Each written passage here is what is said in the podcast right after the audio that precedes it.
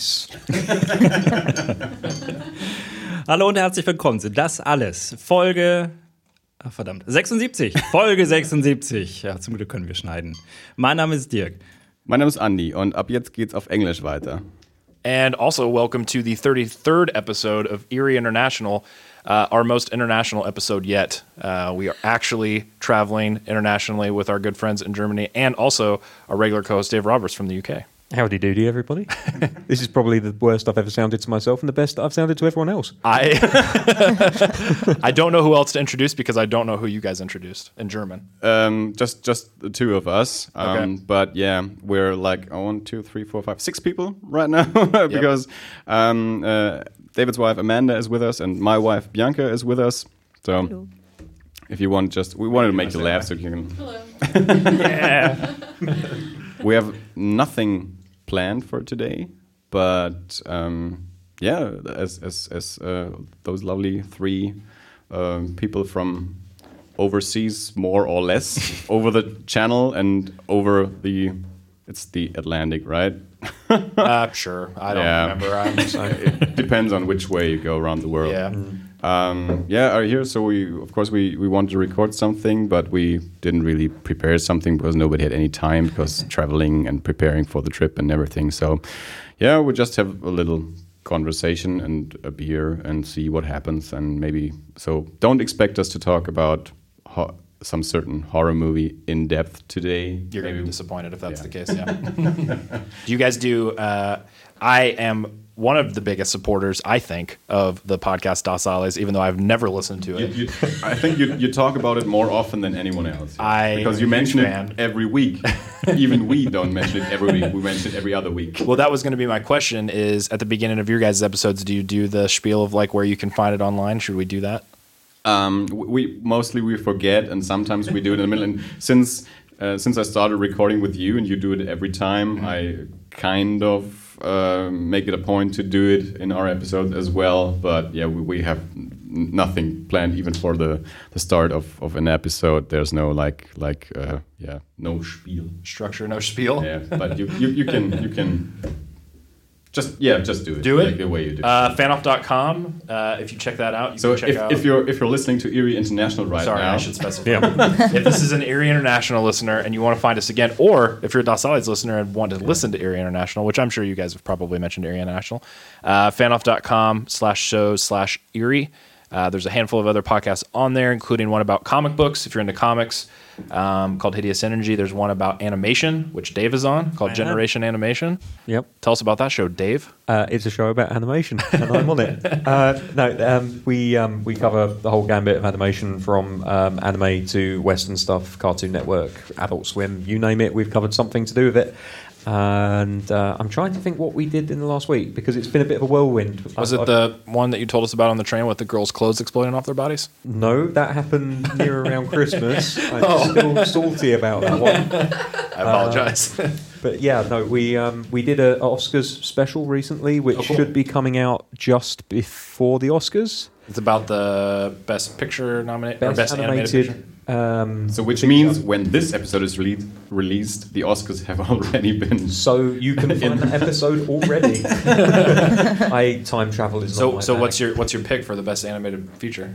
uh, for Sorry, best I know you're animated just getting ready to feature? I actually went against my um, normal judgment, which is because we, we pick what we think will win and what we want to win. So what I think will win is Inside Out, Okay, which going with the Pixar choice. I think this year is the year that they truly, absolutely deserve it. Last year, Lego Movie should have been nominated, let alone be the winner. Yeah, I agree. Um, so yeah, this year I'm going with Inside Out. I really, really the Can I um, guess? the weeaboo in me just I, I, I just I desperately want the um, Japanese entry to win. Oh, So, that wasn't going to be my guess, anyways. Um, yeah, I thought you were going to go with that sheep movie. um, I love Shaun the Sheep, but it's just not up to the snuff of the rest of the movies on that on that list. So um, yeah, um, and we also covered the shorts. We talked about all the short movies that have been nominated for best animated short. Um, not that I saw that many of them, but I saw a few. And Did you see the British one I didn't. that I no. told you guys about on here? I have not seen the ball stabbing one. where the guy gets stabbed in the balls? That's the thing you have to remember about it. It's memorable because of that. Mm. It's pretty graphic. Yeah. So, Anyway, sorry, I'm already dominating the. It would be the greatest thing if that movie won and the announcer would say, and the Oscar goes to the ball stabbing sh- shark. Just thinking about So, it. Generation Animation, it's on fanoff.com It is. and you do it on your own. No, no, I don't. I do, I do it with my good friends who I was with not that long ago uh, in Orlando Felipe Diaz Vera, Tyler Moliterno, um, Mark Gonzalez, and uh, the soon to be returning uh, Bianca. Uh, who has been off for some time, but she is coming back very soon, if And not already. different. Beyond. Doesn't have a family name, obviously. Bianca Torres. Yeah, this is the end of Dave Yeah. Roberts' international I always podcast leave tour. one of their names out. You've you've t- you've now officially this whole week you've toured with and met b- all of your podcasts. I have, yeah. That's pretty crazy. I thought I might as well do it in one week. I'm going to do it. I might as well do The it. fans in were demanding it. well, I don't know if they were demanding it, but yeah, yeah. Orlando did Disney, Universal, and then came over here, and we've had a lovely tour of Nuremberg, and uh, I love it. It's a great place. I know you guys are really loving it as well. oh man, yeah, I'm sure we'll end up talking about that. Where can we find Das Alles though? Yeah, well, we still don't know where we find uh, all the contacts for Eerie International, um, like Oh, I guess we skipped that part, didn't we? Twitter, Facebook. Yeah, you find us. We can Yeah, it's easy. everything today. Um, so I'll do this part in German again because we might have some German listeners. So uh, das alles äh, ist wie immer zu finden unter der URL das-alles.de. Normalerweise ist dieser Podcast auch auf Deutsch. Äh, Dirk und ich reden über irgendeinen Quatsch, den wir erlebt oder auch nicht erlebt haben. Ähm, und ja, jetzt haben wir halt heute mal dieses Crossover, deswegen ausnahmsweise mal eine Episode auf Englisch und alles ein bisschen lockerer und äh, beziehungsweise bei das alles ist es ja immer ein bisschen unstrukturiert. Ich finde, unstrukturiert klingt so negativ. äh, ich möchte sagen, ähm, f- free flowing. Ähm, Es ist ein Happening. ein Happening. Ja. Ja, es ist voll, es ist voll Beat, weißt du? Nee, Ne? Nicht nee ich dachte eher so an, äh, an äh, dadaistische Züge. Oh ja. Alan Kaprow. Dada, Dada, Beat, Ja. äh, whatever. So yeah, that was Na that. gut. So it, it's lovely to have you all here, and it's uh, like when we when we met at the airport two days ago. Dave said it. David said it's it's it's weird to to hear uh, me talking and seeing my face. Yeah. And and I didn't really have that, but now recording with you and seeing you that, that is really weird because um, yeah, again I, I hear myself over headphones like I do when we record, and and yeah, usually I don't I see you and just pace around my living room and look at notes if I have any, and, and if you have a discussion that I'm not involved in, I'm drifting off in my head. First first time he's wearing trousers doing the podcast. Yeah. Oh, yeah. yeah. yeah. I, I, yeah, I guess this is the first time for me too. Half the time I wake, up, it's on Sunday. We record on Sunday morning, so usually I'm a lot. There's been a few episodes where I've sounded sick on Eerie International, and it's just because you guys were the first people that I spoke to that day, because I had gotten out of bed and not spoken to anyone yet. So Normally, I've got my mum and granddad behind me, so this is a really new experience. They're Yeah. about 300 miles in some direction. I don't know. Then normally I'm I'm sitting in the background playing PlayStation, so it's yeah, or you're at work, or yeah, but yeah, oftentimes. most of the time I'm playing PlayStation. Yeah. So let's uh, before we jump into any topic, I guess um, for new listeners of Das Alles, if they're Eerie International fans, um, you guys did the spiel in German. Uh, you guys basically are pop culture. I heard some. I heard some English words in there, but I don't want to presume that I know Yeah, exactly. I what think we, we call ourselves like a pop, pop culture podcast. It's a variety podcast. it's- Right. Yeah, it's, it's it's a personality show. Yeah. Um, it's just because we talk about stuff that we consume, and we consume mostly pop culture. Of course, if one of us goes to the opera, we will talk about that as well. Okay. And we just yeah, we we used to prepare certain topics like a certain comic book to talk about or a movie. Sometimes we do that still, but mostly we don't have the time to see the same movie. um, so now it's more like catching up. What have you done for the past two we- two weeks? And just yeah, I have a list. Whenever I, I see a film, read a book, or a comic book, or whatever, I just put it on my list. And if it's horror, I talk about it on Eerie International, and everything else I talk about on on Das Alles. And yeah, I think the, the same for Dirk. So we, we we talked about escape rooms, about skiing trips, the, the, the subculture of skiers. as I told you, we had this one cooking episode. Um, yeah, as, and of course, m- movies a lot. Um, since uh, Bianca I, and I um, went on Netflix, a lot of documentaries that are Yep. on on on Netflix. And yeah, just just whatever we experience and and deem worth talking about. It's it's, it's pretty much just a a conversation between friends, like we would do. That's how we started the podcast. It's like we have these conversations when we meet up at bars, and we could also do just record them and put them out into the world. And maybe there's some crazy people who enjoy uh, these like two idiots talking about stuff. In fact, in fact, that that evening when we uh, when we decided to start a podcast, and you told me, "Oh no, you don't have to to uh, invest 500 euro first before you do your very first stuff." Uh, that would have been a good first episode. Yeah, that's true. That yeah, it was, that was the, the first thing when I when I asked her. We've also been drunk, so it was Yeah. perfect conditions. that was the problem with our very first episode. We weren't drunk, so we had like ten attempts at it, and then we had to to stop it because the uh, the battery of the computer died, and we had to repeat it a week later. And the first thing that we did was, okay, let's first drink a beer and then start recording. And from then on, it went pretty smoothly. But yeah, the first thing that Dirk said when I asked him about doing a podcast, he said, "Oh my God, do you know how much this costs?" I uh, calculated that uh, at another point in time, and it, it you need this and this and this and this, and it costs that and that and that. And I said, okay, can we just maybe try it with a headphone and put it into the cube- computer and see if we like it and see if it works? Yeah, but you have to remember people listen to it mostly on their headphones, so the audio quality is really, really important. I said, can, can- can- can we just try and do a recording and see if it works? And and at one point, yeah, he just I think he just gave in and and yeah, we did it, and he was surprised. Um, It wasn't the, that that bad. the audio quality is really listenable. It's not Yeah. what it is now, but it is it is listenable. So we invested like I don't know thirty euros. Uh, I, well, I- I had my headset, so we, we bought a second one for like fifteen or twenty euros. That was all we did uh, have to invest, and some time, of course. Um, and, And now we're in this palatial podcasting and studio. Now, af- after we got rich and famous off Yeah. the podcast, we reinvested our fortune that we've made into some, yeah, good equipment and building a house around our microphones. Uh, so you guys do kind of probably what we do at the beginning of our episode is usually catch up on what we watched that week. Um, so do you, you guys have anything? um, No. literally no. Um, I don't think so because um, I, I did work and Oh, we- we went to see Midnight Special. we. Oh, yeah. that- that's true. Yeah, talk about that.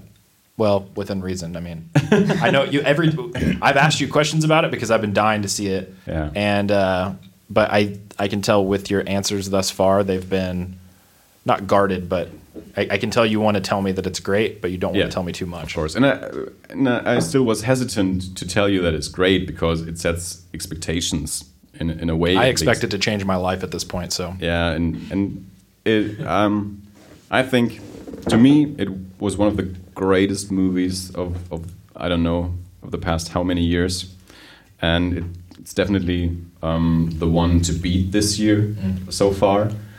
Um, um, it's it's like it's, it's it's pretty interesting because whenever we go to the cinema and uh, when we're watching the movie and we hold hands, Bianca can tell by by my hand if I like them. If I'm really excited, I, I seem to squish her hand or something like that. So.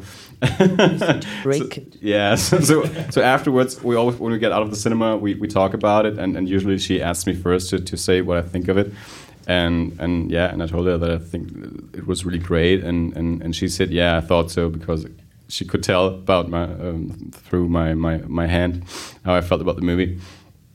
Um, yeah, this this is uh, somewhat of a, of a of a perfect movie for me because it's just like the an an, an experience of, of storytelling and, and how you can tell a story without um, conveying too much of information, which I really really like, and I think I stressed that Yeah. oftentimes on on Das Alles and probably on on Eerie International Yeah. as well.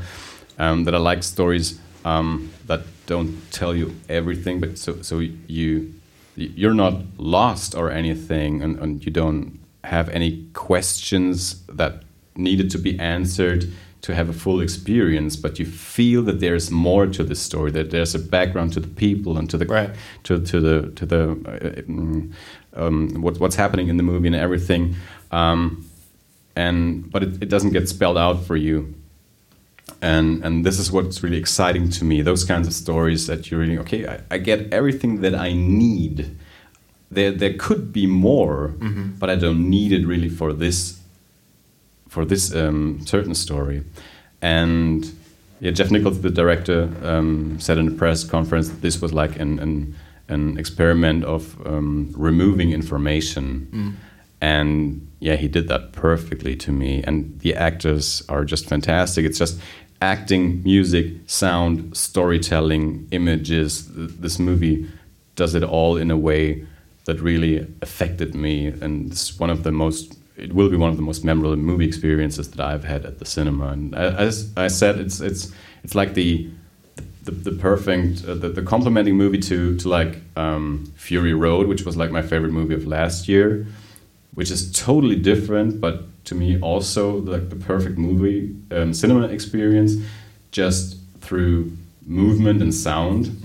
Not much of like storytelling or, or character arcs or stuff like that, but still a full cinema experience.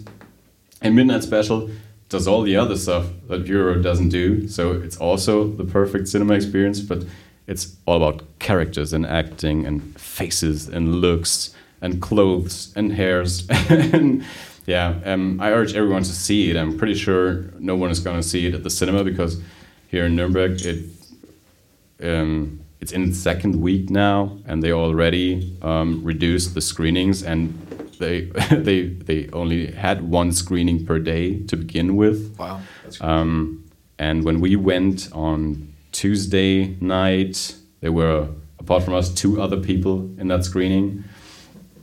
Um, yeah, but it, it doesn't get promoted. Um, maybe even because it hasn't come out in the US yet. Yeah. So that might be a problem. If it's a big hit in the US, they also it back. market it in, in, in Germany. So usually that's the, the normal. It's, it's an American movie, so usually they come out in America first. If it's a hit, like especially with these indie movies, if it's a hit, they bring it over like maybe three, four, five, six months later to Germany and and put some promotional money into it. But now it only was shown at the Berlinale, and nobody knows what, what this movie will do at cinemas. And Jeff Nichols is not that much of a household name. Michael Shannon and Joel Edgerton are not like really big stars. Yeah. So they, they, they keep it really low. It, it, it has gotten a theatrical release, which is surprising enough. Um, Yeah. But yeah, I'm, I'm pretty sure no one will see this. It's I, I don't know at least in the U.S. where we live in Indiana. His last film, we were pretty surprised that it showed up in theaters. Mud. Um, so I think Midnight Special will uh, because we've been getting trailers and stuff in a way that we didn't for his past films. But uh, Bianca, what did you think of the movie? Did you like it? Um, I loved it. Um, I think Andy uh, said uh, told you all the important things. I love Michael Shannon. I love uh, Joel Edgerton. Um, if I hadn't met Andy, I would have married uh, Joel Edgerton. so Or Tom Hiddleston. or Tom Hiddleston. Or Gary Oldman. To be fair, I would marry Tom Hiddleston. I was going to say Joel Edgerton. Yeah, probably me too. If a big guy had come along. Yeah. Cool. No, yeah, I I'm super it. excited to watch it. Yeah, and and great soundtrack. Great. The music is fantastic. Is uh, I'm assuming it's a different composer than his brother. I know his past films he's had. Well, um, as far as my research goes, um, his brother Ben Nichols, he has always like one or two songs in his movies. He, I think he always does one original song for each movie. As Shelter for Take Shelter, and there is a Midnight Special song, but it may be a cover. But the actual score is always a guy called David Wingo.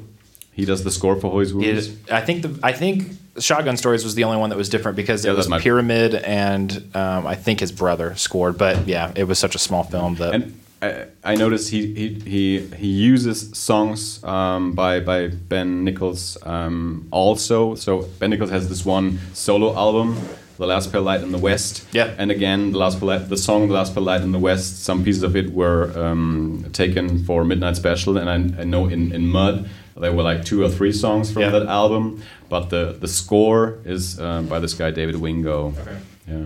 Who I love I love his songs in the in the films. That Shelter song is is pretty Yeah. amazing. So cool. Yeah, I'm I'm beyond excited to watch it. I don't have any movies. Um, we saw a film that no one has heard about in America that came out this past week called Risen, which is like a biblical epic starring Joseph Fiennes.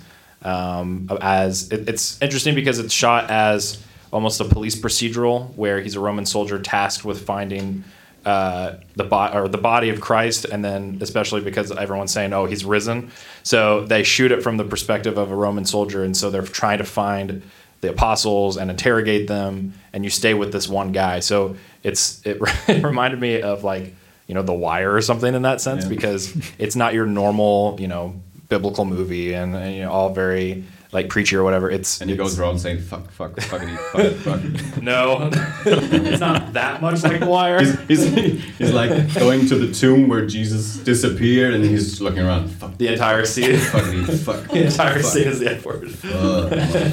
Do you remember that part? the Wire. Uh, we watched that. We watched the first season like two years ago, so I don't know if you remember. Um, so I say that it has similarities to The Wire only in that it's like a police procedural. It is not as good as The Wire.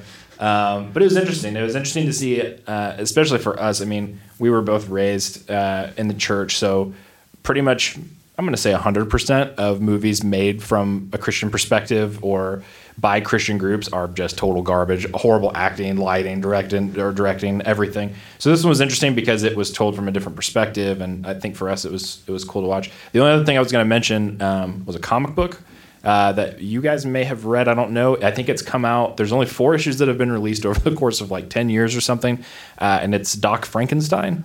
Have you guys read this or heard of this? No. It's uh, it's a comic book by the Wachowskis. So they, the creators of the Matrix trilogy, Speed Racer, all that stuff. Um, they didn't create Speed Racer, but you guys know what I mean. They, uh, it's a book that they did with Steve. I don't know how you pronounce his last name, Scrosy or Scrose. I don't know. Um, he did a lot of um, designs and, and, and the, the yeah, Yeah. Um, storyboards for the Matrix Yep. and and their story, his storyboards are infamous because they look like comic book panels Yeah. and it was very kinetic and stuff. I know he did Gambit in the nineties. Wolverine, too. And, and yeah, Yeah. Uh, and it's pretty amazing. They just collected the first four issues a year or two ago and published them as a trade paperback. Um, it's, as you can imagine, it's Frankenstein. Uh, in this world, he's, uh, he's, you know, was born at the normal time. He's born in, in most of the popular versions of Frankenstein and, and then, are resurrected rather. And then it, it shows him in present day, and basically what he's become is sort of a Hellboy type character, in that when there are paranormal threats to the world or, or monsters or whatever, he goes and fights them, um, and because he's you know essentially immortal. So Uh, maybe I uh, I did miss it, but is he Dr. Frankenstein or Frankenstein's monster? He's I'm sorry, he's Frankenstein's monster. Okay. So, but they call him Doc Frankenstein. I don't really know why, but Okay. Um, and uh, so what has happened over the course of time is that uh, the Catholic Church is so against him because he's basically this you know thing that shouldn't exist, shouldn't be alive, and so they start preparing these different forces. So you have this very like hyper stylized version of the Catholic Church where they have fighter jets that have crosses painted on them and they shoot missiles that have crosses. Battle and, Pope. And exactly like Battle Pope. And uh, so he's he's basically tried to find peace in in the world. So they show these flashbacks, and in each flashback, it's a different ta uh, time and era where he's in the Old West riding a horse. He's a sheriff in a town. Um, and another one, he's in like Prohibition era kind of noir. Um, but it's it's pretty cool. I think you guys would like it. It's it's uh it's got a horror bend to it, obviously. Um, and uh, it's cool reading something by the Wachowskis because I think they're they're pretty great writers, and um, that's pretty much the reason why only four issues have come out in like ten years. so. Uh, Th- does it have an ending or is it like no, it, it doesn't. It doesn't. There's each issue has somewhat of an ending, but a little bit of a cliffhanger. So the last issue ends on a cliffhanger, but the kind of the main thrust of the arc is sort of finished. Yeah. Um, but there's definitely more. And in the introduction to the the trade paperback, they say. Uh, I think it. I think it says something like, "We're gonna have more stories in 2015." Yeah. And I'm reading it in 2016. Like, okay, no, that hasn't happened yet. So we'll see what happens. But um, yeah, I think our crowd would like it. And, just recently I thought about the comic Fell again. uh, Warren Ellis, yeah, Yeah. yeah, yeah. Because like Same scenario. yeah, that, that that was supposed to be. Um, yeah, there was supposed to be more more issues, and at one point I even read that uh, Warren Ellis is writing now, and, and Templesmith is like maybe already drawing something, but that again was like maybe five years ago now, or Yeah. something like that. Um, I think there's at least one or two issues of that that are done, and they're they're waiting until they have more to start releasing them, I've I've read that before too. It's crazy because there's there's this one paperback of like I think the first six issues, Yeah. and then they released one more issue, like the seventh, which is mm. just lost now because Yeah. it's in no collection, and well, I guess the the, the comic wasn't that successful mm-hmm. because, but it is one of my favorites. I think it's one of the best comics that have come out in the past twenty years. It's just, and I, what I like about the comic, the, the whole concept was that you can read an issue and have a story, and you can read more and have more story, but it's Yeah. not like you have to read every issue. Yep. It's, That's how he does a little bit, Planetary. a little bit like that too. like a police procedural, Yeah. but in this dark, gritty style. follows a Roman soldier and trying to find the body. I think I've, I've, I've, I've seen the poster for the for that Joseph Fiennes for the Risen Mm-hmm. movie. We had never even heard of it. We I think I uh, saw it on IMDb or something like that. yeah, it, it's it came out. We were we saw it opening weekend, and there were three people in the theater other than us. There weren't that many people, maybe five. I don't know. Um, but one thing I wanted to talk to you guys about was your country, since we're all in Germany. Um, you talk about our country. I talk about it. Uh, We know our country. yeah, yeah tell me about Germany. we, uh, yeah, Amanda and I, I don't want to speak for you. I mean, you can talk if you want to, but we absolutely love it here. We've been here for two days, a day and a half. Yeah. So, I, uh, yeah, we've lost all track of time, but um, it's amazing. And Nuremberg is beautiful, and everybody's very cool. And um, I saw my first castle today. Yep. Well, my first castle too. So yeah, saw our first castle. Went inside the castle.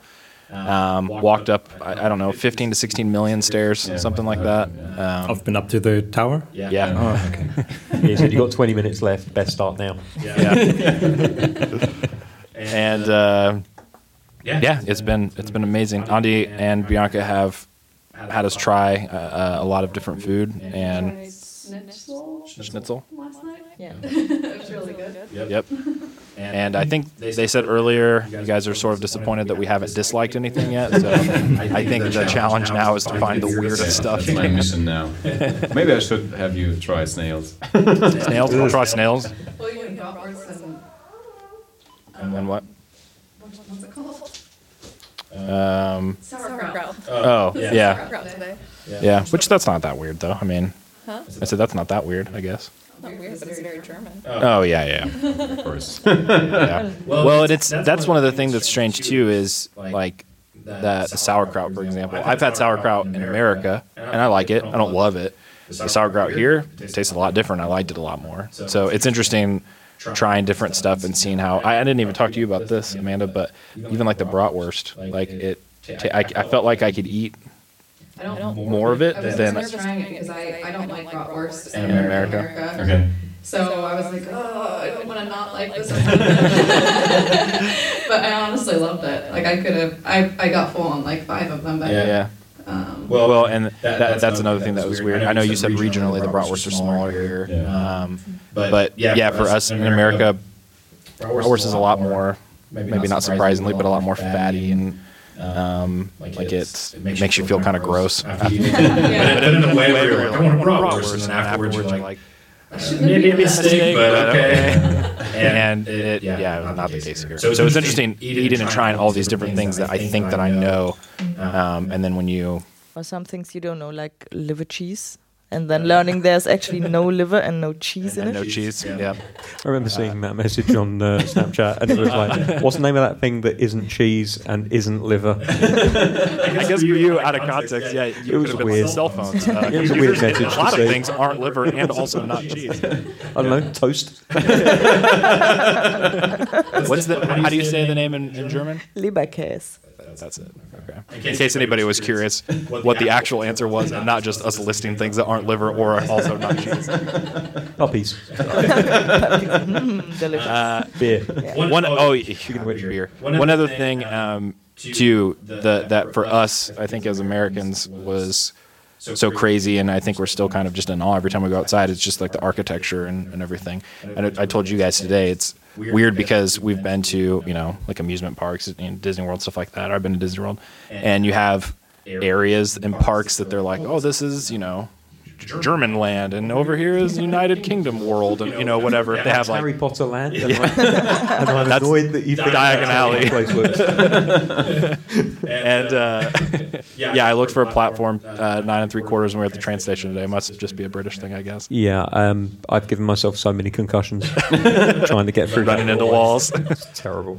Um, but just the architecture and the feel of everything, it's it's it's so it was so strange. We walked just right off of the subway, and immediately, you know, we hadn't been to like the the older part of town, you know, the more medieval part of town, just in your neighborhood, and you know, it was just like, oh man, all the houses look completely different, and but in you know, not like all the houses look like you know cars or something crazy. Like they still look like houses, but it's just the style and, and feel The of windows are all so- slightly different, and the roofs are, are Yep. a much sharper angle. I mean, Yep. from my perspective. And the blinds, the blinds close on their own. Yeah, that is It's purge night every night. I, I still haven't seen a steam powered jetpack, but the windows that have blinds that close themselves, Yeah. you're getting there. We have a perch here.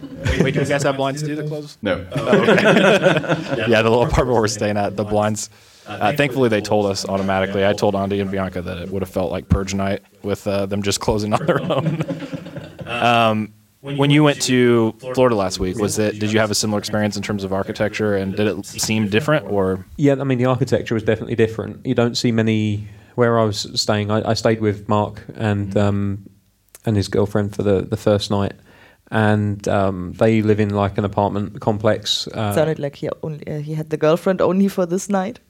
His girlfriend for this night. no, I, I, First I, night. no. She's going to hit me. um, no, so they live in like a apartment complex. It's like um, it's a gated off community kind of thing, uh, and it's. Uh, that that was very different because it, Yeah. it's like a very open plan. It's got an upstairs kind of attic area which has got like banisters kind of cutting it off from the rest of the place, and Yeah. it's essentially it's a, it's a two bedroom, but they kind of made it into like a, a three bedroom. Um, and so yeah, that was a lot different. I mean, even just silly stuff like the toilets and I, well, see, I was going to bring that up, and Yeah. not specifically only toilets, but um, so is this the first time you'd been in the U.S.? Mm. Okay, so like for us here, like th- there's a lot of little things like that that are different, like the toilets, and but in in uh, in small ways, like so it's not like you know it, it looks completely different, but like. The handle will be in a different place, or there will be multiple buttons instead of instead of just a button. you know where you got to sit and that or aim, and that's the main thing. Everything else is kind of perfunctory. yeah, exactly. Um, but yeah, it, it was like weird stuff. Like you'd flush it, and all of the water would disappear, and then it would refill. And I'm like, Yeah. that. if that happened to my toilet, I'd be worried I've got a leak somewhere. Mm. Like that shouldn't happen. So how do so how does it work in Britain? In Britain, This is the toilet podcast now. well, welcome to the S Bend. Um, actually, that's a great name for a podcast. I'm noting that down. Um, so, yeah, you've got like um, like an airlock kind of system going on. Okay. So the there's like a, a tube that goes like that, and so the level of the water always remains constant when you flush water in. And I can't believe we're podcasting about this. It's, it's hey man, What they all have different toilets, all right? The force of the water pushes anything that's in the bowl under and and f- under the U. Okay. and it comes up the top and, and then kind of pops over the edge and down the downpipe. Most detailed. I know, I know. Whereas American, it's literally just it like it must open like a trap door or something, and it all just goes. trap door. I think our, our, our audience is totally used to us talking about guts and gore, but now they're really disgusted. Yeah, for the first time ever. Yeah. You're welcome. um, yeah, so stuff like that. But then also like the landscape is so different, Yeah. and I went. I'm going there in February of all places of all times, and like it's like minus over here at the moment. Back at home, it's probably hovering around zero Celsius. By the I way, was going to say none of this makes any sense to Amanda. No, I know. And then in the US, just to put it in parlance, that you, you kind of guys get, it was anything between like 50 and 70 degrees, Oh, okay. which Fahrenheit. for me, like Felipe is wearing um, a hoodie and Mm. jeans, like full length jeans. And, you know, he would have worn a, I think he was actually on one day wearing like a woolly hat. Mm-hmm. And I'm going out in the shorts and t-shirt with danger of getting sunburn because I'm British. I don't know what the sun is. It's a burning ball of gas in the sky, which I did actually. Now that I think about it, the first time that I contacted you on Hideous Energy, that was I, I think I put something in the email along the lines of "There's a burning ball of gas in the sky," and I don't think you guys quite got it immediately, and then eventually I think it sunk in. Um, So yeah, so um, but the landscape is so different, and Yeah. then like you go down like International Drive or to one of the um, the hotels, and like the hotels are very different to what we have in the UK, and I would imagine also in Germany. Um, they're more kind of like um, it's difficult to describe it. You know, uh, like in the Karate Kid, uh, he's Yes. living in an apartment which has got like a little plaza in Yes. the middle with a pool and everything. Yep. It was like that, ten times bigger where the inside, where the pool would normally be, was completely turned into like the lobby, and then all the hotel rooms around the edge, like you would Yep. normally expect. And then the other hotel we stayed at was a lot more kind of um, just individual rooms, kind of off of the the main building. But yeah, I mean, the biggest shock for me was actually the the weather because I was not expecting in February. Like they told me, like it's such and such degrees, and I thought, okay, well it's Florida, it will be a bit sunnier, it will be a bit warmer. I'll pack some shorts. I'll, I always wear t-shirts because I can just put something over the top of them. I got there and I was literally like, good job I had those shorts because god damn it, it's hot. It's so hot. I know why people retire there now. It's Oh, because yeah. they will never have to pay their heating bill again. I've been to Florida once, um, and it was because we were coming back from Brazil uh, to America for a year when I was a kid, and the they messed up our flight, and so we were in. We had to stay in Orlando for um, or Miami, I forget where it was, for an entire day, uh, and so. The it, as with most things in my life, it, rather than remembering being with my family for a day there, I remember that I bought the Matrix uh, comic book collection. Uh, so that's my Good choice. my main my main association with that. So, That's awesome. and then we're doing. Yeah, we've done so much already in Nuremberg. We've only been here a day and a half. Yeah. So I I'm feel trying. like we've really packed it in. tomorrow, Amanda and I are going to Bonn to see some friends from Brazil. And then, what are you guys doing tomorrow? I can't remember. We don't even know yet. Okay. Not a So- clue. I was supposed to have a tattoo appointment, which was cancelled. So um, the three of us, Bianca, Dave, and me, or maybe just yeah. I, I, I, I probably in. yeah sleep in. I had to wake up Dave this morning. So. I'm a heavy sleeper. I'm a heavy sleeper. Uh, I told him yesterday that he could um, uh, lower the blinds, and he said no, he's probably not going to do that because the sunlight is pretty good for, for waking him up. And no, it didn't work.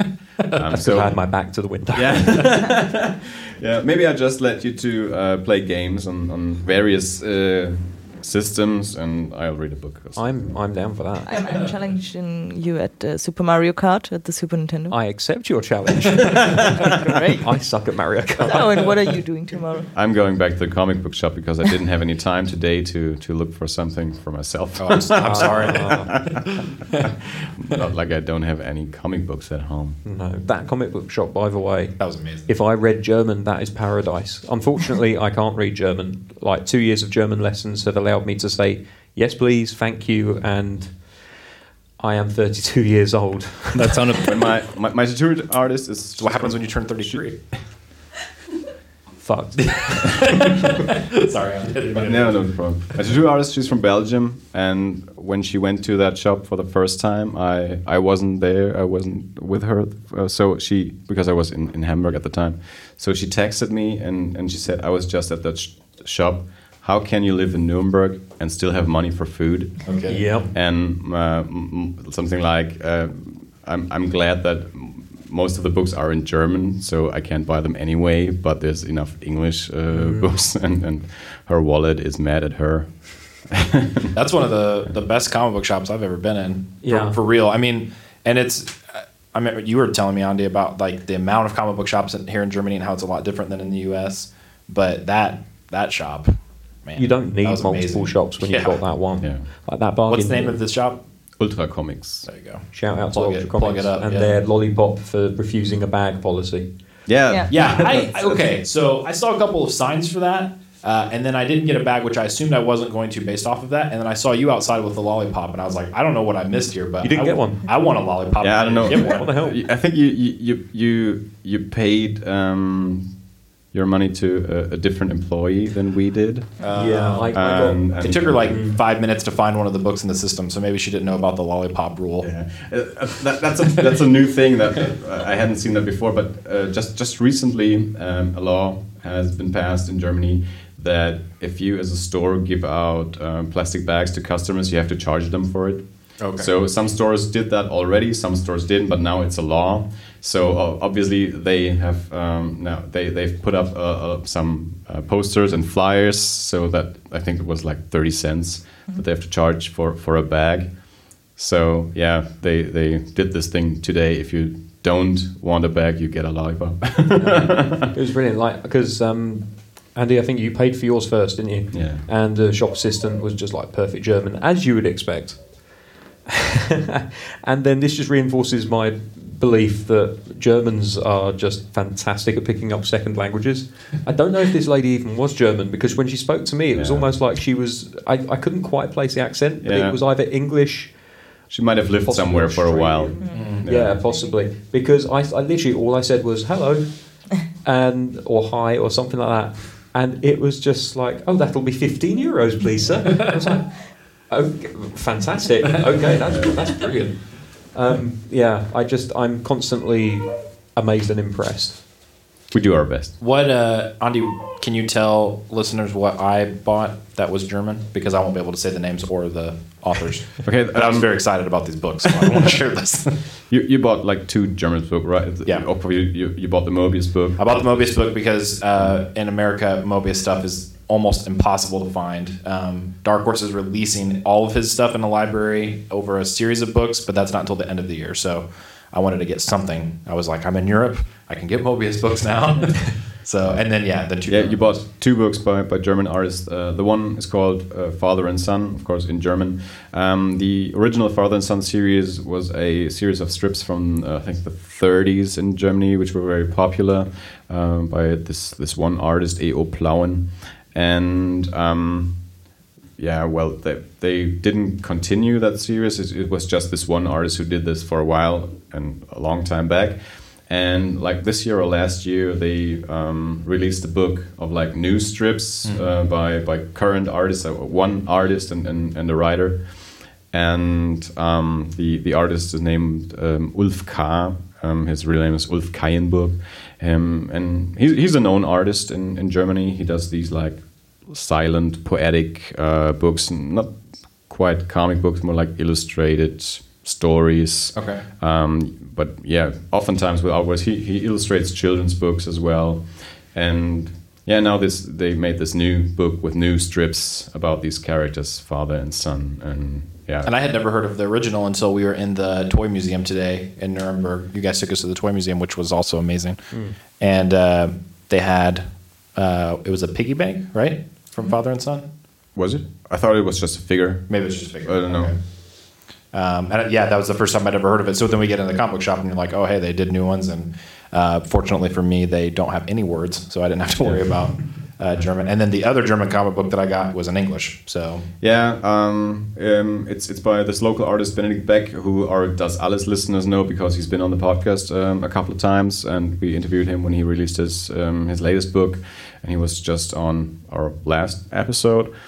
And yeah, he did this small book called Lollipop. Um, it's just a few pages, a small staple book, um, a, a Batman story, a, a Joker story. and- art amazing. yeah, he, he did that in English, and there's like a little a piece of paper with a German translation. So, yeah, I thought that w- it would be um, something nice to take away from because it, it is local and it is in English. Yeah. well, and I was, I, yeah, there were so many books in there that I saw that I really wanted to buy. The other, the Don Quixote book, um, I almost bought, but it was Don Quixote is the name of it, right?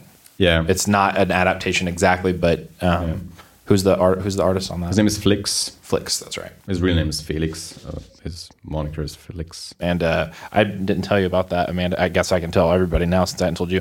It's uh, based off what Andy told me, so you can correct me if I'm wrong. But it's a sort of a retelling, loose retelling, kind of of Don Quixote, but uh, it's about a grandpa and a grandson. And the grandpa is seeing this adventure because he's suffering from dementia as something different than what's happened in reality. And then the grandson is so young that he's seeing it as kind of a like a daydream adventure, kind of because he's so young. Is like but he's got a Batman costume on, so he's kind of seen it as a Batman thing. So you've got a, an older generation and a younger generation seeing two things completely differently in their own way, uh, which captured my attention immediately. and I was like, I'm gonna buy this, and then I saw how much how many words were in it, and I was like, I cannot read this at all. So I was pretty I was pretty bummed out. But That's would probably be interesting, especially with him going through dementia. It'd probably kind of be like, mirroring the Yeah. yeah yeah and uh, the good thing is hopefully if there's any justice in the world uh, that's a very dramatic thing to say if there's any justice in the comic book world um, a lot of this stuff will show up in america because there's definitely you it's interesting here and i know this isn't our comic podcast but it's interesting seeing um, a lot of the art styles, the European art styles, because it's the stuff where it's like, oh, Fantagraphics will probably put that book out. Drawn and Quarterly will probably put that book out. You can kind of see what the American publishers are, are seeing, and um, so yeah, that's my hope. And then Dave, you got a book too. I did, yeah, and it's all thanks to you. um, and uh, you're going to have to help me with the name of the artist because I can't remember, but um, it's an Elektra book. And the- Wolverine. The, art was done. Yeah. Yeah, um, the art was done by um, the uh, the designer of a lot of the uh, Final Fantasy art that you find in um, It's usually In the like book and- yeah, the, in the book in and the instructions the covers, cover. and- yeah. yeah. and I, I think they might have done Final Fantasy 7 Mhm. I'm fairly certain it's Yeah. it's a very familiar looking design. Like if you if you see it, and I will show it to everyone who hasn't seen it if they're interested. Um, and I'll probably post pictures on Twitter because I'm insanely proud of owning this book. I can only thank David for pointing it out. the writer's Greg Rucka, who comic book fans will know, is Mm. a lot of different stuff. But Um, yeah, and I was I was this close, and I never showed it to you, but I was this close to buying the art of Metal Gear Solid, um, which was a beautiful looking book. Absolutely no words, really. It was all just a collection of art. that was uh, um, a lot of you know him too, Ashley Wood. Oh yeah. Yeah, Mm. yeah. Um, The, and he did the a very- comic too. Yeah. yeah, he's got a very definitive style. Like anyone that's played any of the Metal Gear Solid series Mhm. will have seen it in the instruction booklets Yep. and on the covers. In in the case of Guns of the Patriots, the second Metal Gear Solid, it was Sons or Guns. It's uh, it's Sons of Liberty. Mm, Oh, Sons of Sons of Liberty. Is okay, it? yeah, Yeah. yeah, Guns and of then the it Patriots Guns is of the the fourth one. Patriots after that. Yeah, um, it's it's a very kind of like brush heavy style. Yeah. Um, it almost looks like he's just painted it straight onto the paper. Yeah. It's a beautiful style. Um, and actually, to be fair, like Okami kind of did that when they Mm. brought that game out. I would quite like to see a video game with that kind of art style. Yeah. It'd probably be extremely difficult to do, but I wouldn't mind seeing something like that. Yeah, it would be awesome. Yeah. Um, and yeah, I was just cursing my luck for having a tiny case because I flew with Ryanair, who don't like you carrying more than you can possibly use inside of and however many, days you're in the country. Yeah, do you guys is is it a common thing in Europe for you guys to weigh the carry on They bag? didn't weigh mine, but they probably will on the way back. Or I, gue- I guess I shouldn't say weigh it, but I have a weight limit. Yeah. yeah, they do. that They do it's- normally have a 'cause weight. It says it on the website. We saw it because when you fly uh, on American Airlines, not specifically American Airlines, but any American airline, um, there's not a weight. li- There's a size limit. We have both, yeah. Hmm. Size and weight. But when we got to Berlin before we went to the plane up to Nuremberg, we went going through security, and a guy picked up Amanda's bag and was like, "This is this is a little over too much." And we were like, "How do you know?" like he named how much it weighs. Yeah. Oh yeah, that's right. He's been doing Just it by that long. it. yeah. and so we were like, That's how we do it around here. we have experts. That's our superpower.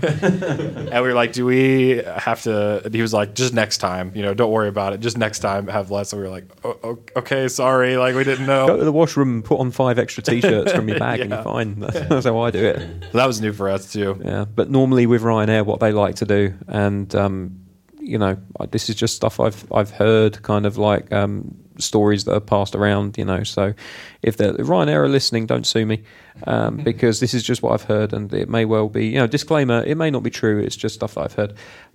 Have I said that enough? I think I'm covered legally. So what I've kind of heard is that because my dad said this on on the way out of the country. Should I just not say this? Should I just not say this? On the way out of the country, they won't weigh your bag. On the way back in, they, They will. will. weigh your bag because they know it will be heavier, and as a result, they can fine you. So that's why you were uh, so concerned about comics and, and stuff in your bag going back in. No, that's literally because I can't fit any more in that bag. Oh. like it has a Yeah. special zip which allows thirty percent more luggage in there. I'm already using that. So, um, I mean, the good news is I can throw all of the toiletries away when I'm um, when I'm done because I've got my own stuff at home. It's like travel minis, so that's fine. God, I'm being a fountain of interesting podcastery today, aren't I? this is how a toilet works. Tell you in how I Britain. do, uh, And my this is how I are pack my travel mini case. So um, um, one thing I, I wanted to do, um, um, yeah, interesting fact about the German language when you said you you know uh, how to to tell you're 32 years old. I think I know how to say I'm 32 years old. What do you think uh, it is? Um, it, this sounds like a trap. it, it's definitely. What a do you trap. think is right, we Dave? don't have a word for 32. It's a trap. It's 30, 31 Um, plus 1. Well, it's fine. Dried sick, isn't it? 32. 32. It's fine. Dried sick. So it would be like uh, ich am a or ich bin. I'm not quite sure about that bit. Um, 32 Jahre alt. Yeah, Very that's right. good. Wow. I had a very good teacher. That's impressive. I had a Yeah. very good teacher. And last year he lied to us and said he only knows one sentence about nuclear assault. Oh, you're going to make me. Oh my this. lord! I forgot but, but now we know you know other sentences Yeah. as well. no, hold on. Can you please remind us what that is? Because that's the one of the funniest things I've ever heard anybody say. Um, I, did I tell you about this? Ich To set habe the stage. Angst, ein Atomkrieg gesprochen. This is a sentence that he had in your My Cold War era German uh, notebook. so Yeah. in school he because was taking British schools German. invest heavily in, Yeah. in foreign language uh, tutoring. So back in 1998, His textbook, which would have been published roughly during the Cold War, had that sentence. in the back, just in case we needed it. Yeah. yeah, it was like you know handy phrases, and the bottom one was, "I'm afraid there might be a nuclear war." which is great both because it's uh, reflective of the Cold War and also because it is as British as possible. And it's, Yeah. and it's very terribly sorry sincere. because I had some serious angst about this nuclear war that might be happening. I'm afraid I'm there terribly, be a sorry. nuclear war. Yeah, but um, oh, that's good. Sorry. I wanted to tell you, no problem. um, so uh, the German language um, doesn't make a lot of sense sometimes, Yeah. for, especially for English-speaking people. Like you only have the, we have der, die, das. So everything has a gender, and um, with numbers, it's. I guess uh, I think German is the only language. If you have a um, a number out of two numbers, like thirty-two, German is the only language which uh, in which you say the second number first. Oh, okay. So we don't say 32. Uh, if we You say two and thirty. two and 30, yeah. Yeah. If you would translate it, we we say two and 30. I'm two and 30 years old. So does that? So earlier when I was making my stupid dickheaded joke of saying 31 plus 1 is actually kind of close. That's how you do it. So, but is that so does that count with every uh, like multiple of 10? So would you say 1 and 30, 1 and 40, 1 and Yeah. 50 Yeah. it goes up through? Okay. Yeah. What about when you get to 100? The, the the only thing is like the the the, the tens. I was going to say, what about 13? So th- those are normal. Okay. It Oh yeah, because you have 13? specific yeah. words for 11, But- 12. But from from from 20 on, it's the other way around. What about when you get to the hundreds? Okay, that would probably be Just a hundred and and then up through 19. yeah. you start Yeah, with the when- small list and then work your way up. To, Uh, I think No, when when you're um, about 100, it's yeah, uh, from from 100 to 120, you start with the 100. Uh, and then I don't know where you're going with this. Well, if you're if you're uh, I want to help, but I don't know how. How would you say 132? Just off the top of your head, how would you say? it? 123, 132. okay, so the 100 So- comes first, Yeah. and then you Well, do the tens. Yeah, you two. Uh, The do the first yeah. number, then the last number, and then the and second then the number. middle number. Wow. That is confusing. So I'm now Yeah. we're going to say 4,363. I'm I'm so glad that I I'm not going to live past 100. But Bianca bought some books too today. Yeah. Oh yeah, I bought. Um, um, uh, is is omnibus only the German word, or do? No, we have that. Okay, It's the same title, yeah. Yeah. so uh, I think we bought an English book, didn't we? oh yes. well, you bought it, and uh, It says omnibus. On- it's I think it is in German, isn't it? no, it is know. in English. It is? Okay. Yeah. I thought it was. Yeah, I bought the Silent Hill omnibus. Oh, I was talking about the other Yeah. book. Um, because I'm I'm too afraid to play the games, so I'm reading the comics. Yeah. Um, and the first issue of Elfenlied, Yes. the manga. Which Dave and I have. She asked us both about it, and we were both like, "We've seen the anime. We haven't read the manga. The anime now, is great." now you can sing the song for us, and maybe our listeners can tell us what it is. Da, Da da da da da da da. Da, da, da, da. and then it gets a little bit messy. Yeah. Now freestyle.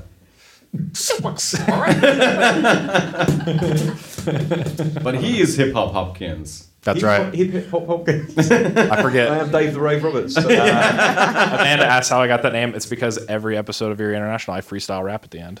That's not true. Uh, Andy, I think one day one of you guys uh, called me that. I don't remember why. I, I think you used some some phrase I that think I, it was in identified Snapchat. as hip hop. Oh, okay. it must have been in the snits. Yeah. yeah, WhatsApp. What's that? What- WhatsApp, yeah, not You Snapchat. don't know Why would we use something where we can't look back on what we've said? That would be stupid. I, that would make more sense to why I can never remember the things that you guys have told me. So, uh, I feel bad because I wanted to ask Dirk a bunch of questions, and You you know, he's just been in remember, and out of the he's room. gonna come back um, as soon he. Um, Otherwise the show will never that end. yeah, I guess that's true. we don't know how to turn it off. Probably he's just going to sleep. We're still here broadcasting tomorrow morning when he gets up. Episode 33 of Eerie International is 12 And- hours long. I would totally um, get it if he just for, did forget us. We Just forgot we were there. yeah, he's just yeah m- maybe yeah well he's not going to work tomorrow I guess but yeah when he when he gets up he's just stumbling downstairs oh no now he's back No. see he was Yeah. sleeping Dirk get on the microphone because David uh, has some questions for you Oh yeah, please hurry up. Well, I was going to ask. So I know you mentioned earlier you don't um, aren't necessarily a huge fan of horror uh, of the Uh, genre. Yeah, not necessarily no. a huge fan is, No, it's, uh, uh, t- to be honest, it's not not that I don't like horror movies. I, I even uh, found my love for zombies. Um, he always says Meanwhile- that and I don't think that is really true yeah, for more or less he likes Walking Dead and zombies. Shaun of the Dead Nothing wrong with that. Well, I say that. Thank- thanks, at least one. um, uh, would you be interested in doing a podcast? Uh, of course, uh, I don't know about the commute. um, yeah, no, but um, it's, it's it's just that I'm scared and I can't sleep and I'm afraid of the dark and things like that. like my friend Emery. Yeah, our friend Emery. There's movies all the time that I want to tell him about, but he he Emery has like night terrors. Well, if he watches anything that's too scary, uh, he, he was dating a girl in college one time, and they watched a. I don't even think it was like a really that scary of a horror movie. It was probably some popular at the time, you know, like J horror remake of of something that was PG thirteen for American listeners, and uh, he woke. She woke him up in the middle of the night because he had gotten up and he was tearing uh, the wallpaper and the insulation out of the walls uh, because he thought he was trying to escape. And- Okay, So- it's not, not as it's probably not that bad, not as bad. but like that will anything that's too scary, and he'll have these horrible. now I night want to terrors. know what that movie was I'm trying to remember what it was. I, I, I remember it being something that was pretty innocent, like, like not. Dark Shadows yeah. I'm kind of Scary in hoping a it's like different the way. least horror-filled movie ever. Well, grown, my, up, grown ups too Yeah. Oh Jesus, that was horrific. I haven't seen it Neither have I, to be fair. I'm just I, my second question was going to be because we were talking about comics. Do you like Mm-hmm. comics?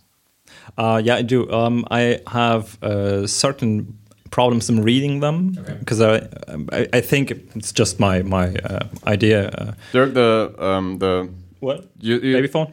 Computer? What? No, you know was- Ah. the, the headphones thing, the the plug in, there's some the sound on the headphones because you yeah that There is- we go.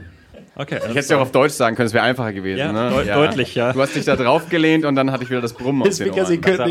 That. Okay, for, okay. For, for, for all the listeners, uh, we have a short short circuit. Is it called? Yeah. Um, so uh, something's broken, and uh, from time to time it makes just a really really awful sound, which your listeners can't hear. And I'm talking not talking about the But I crying, heard it. crying baby behind Yeah. me. Well, Ama- Amanda and I don't have headphones on, so this was the most bizarre experience. Suddenly, Andy was screaming. You know that challenge of making Amanda like laugh? I think she might actually be crying. I don't know about laughing. She, she looked at me with the most terror in her eyes. She was like, "What is Andy doing?" Okay, uh, keep your question in mind. I'll be back. Okay. So, what does it make? Like feedback or something in your headphones? feedback. Oh, kind okay. of thing. the the plug has a defect and and he, he put his elbow elbow on the thing and uh, if you if you if you touch the plug and it makes this awful noise on the headphones. And he, now today he doesn't have headphones. Normally he hears that, so it was really confusing to me that he isn't doing anything. Normally he's uh, fixing the thing right Why away, and, and today he's doing nothing. And then I realized he doesn't have any headphones on, and he's just casually sitting there and talking to you and have this have this horrible Well, I was in I was double ears. confused because he was like, I have a problem. I have a certain problem reading comic books, and you're like, Dirk, Dirk. I was like, what secret are you preventing him from telling us? Every time I read a comic book, a piece of electronics stops working. I think this is the only time that I regret that we don't do a video podcast. It's like don't don't tell people you can't read. no, it's, it's not the right moment.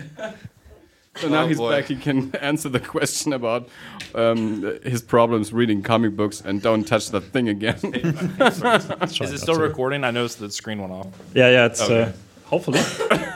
Oh God, please be.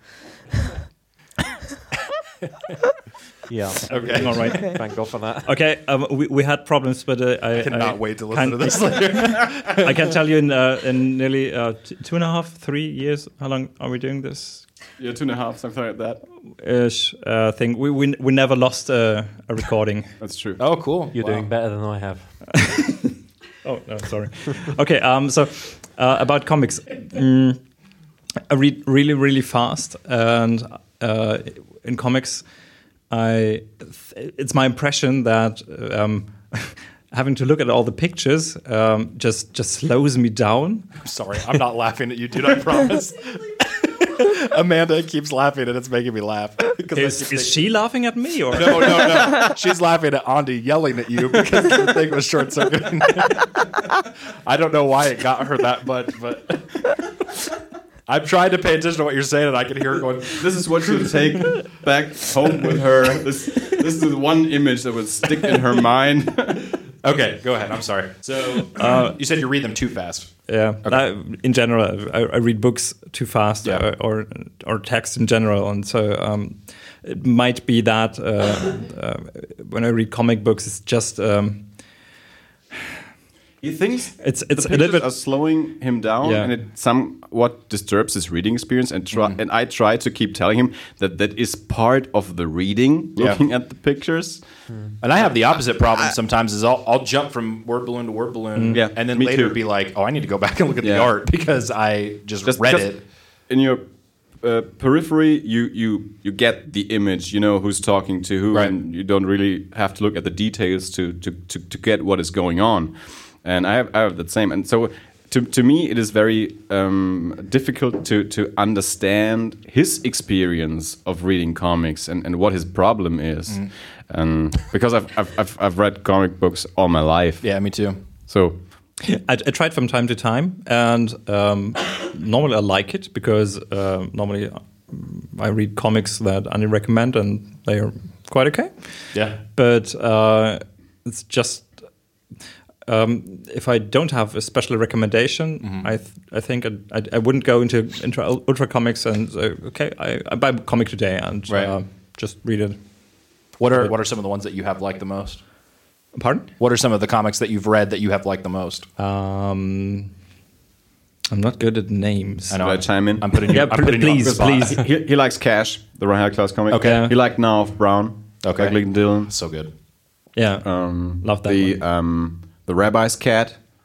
I don't know what that is. Um, that's a French comic book. Okay, that's- um, a, French, a series of, of albums. Um, yeah, you, you bought that at a comic salon. Habibi.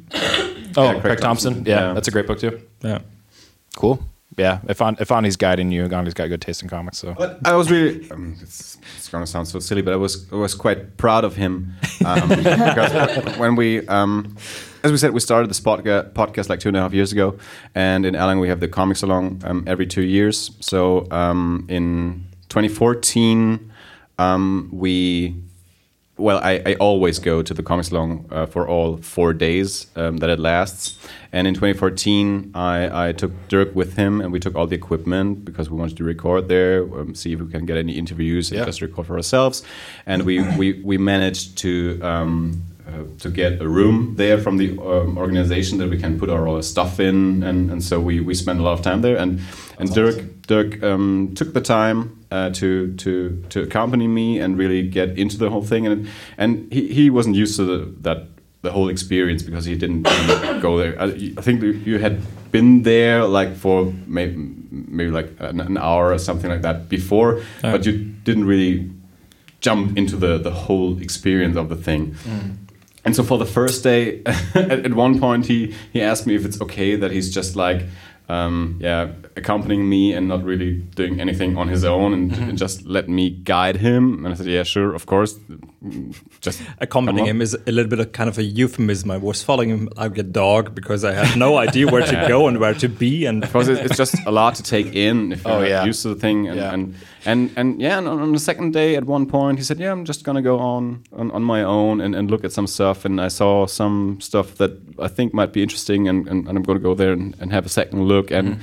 and I think that's that's when you found the the rabbi's cat. So that that was not a recommendation by me. So Yeah. he, yeah, he, he did find that on his own. So yeah, it's it's not like I'm his master of comic books.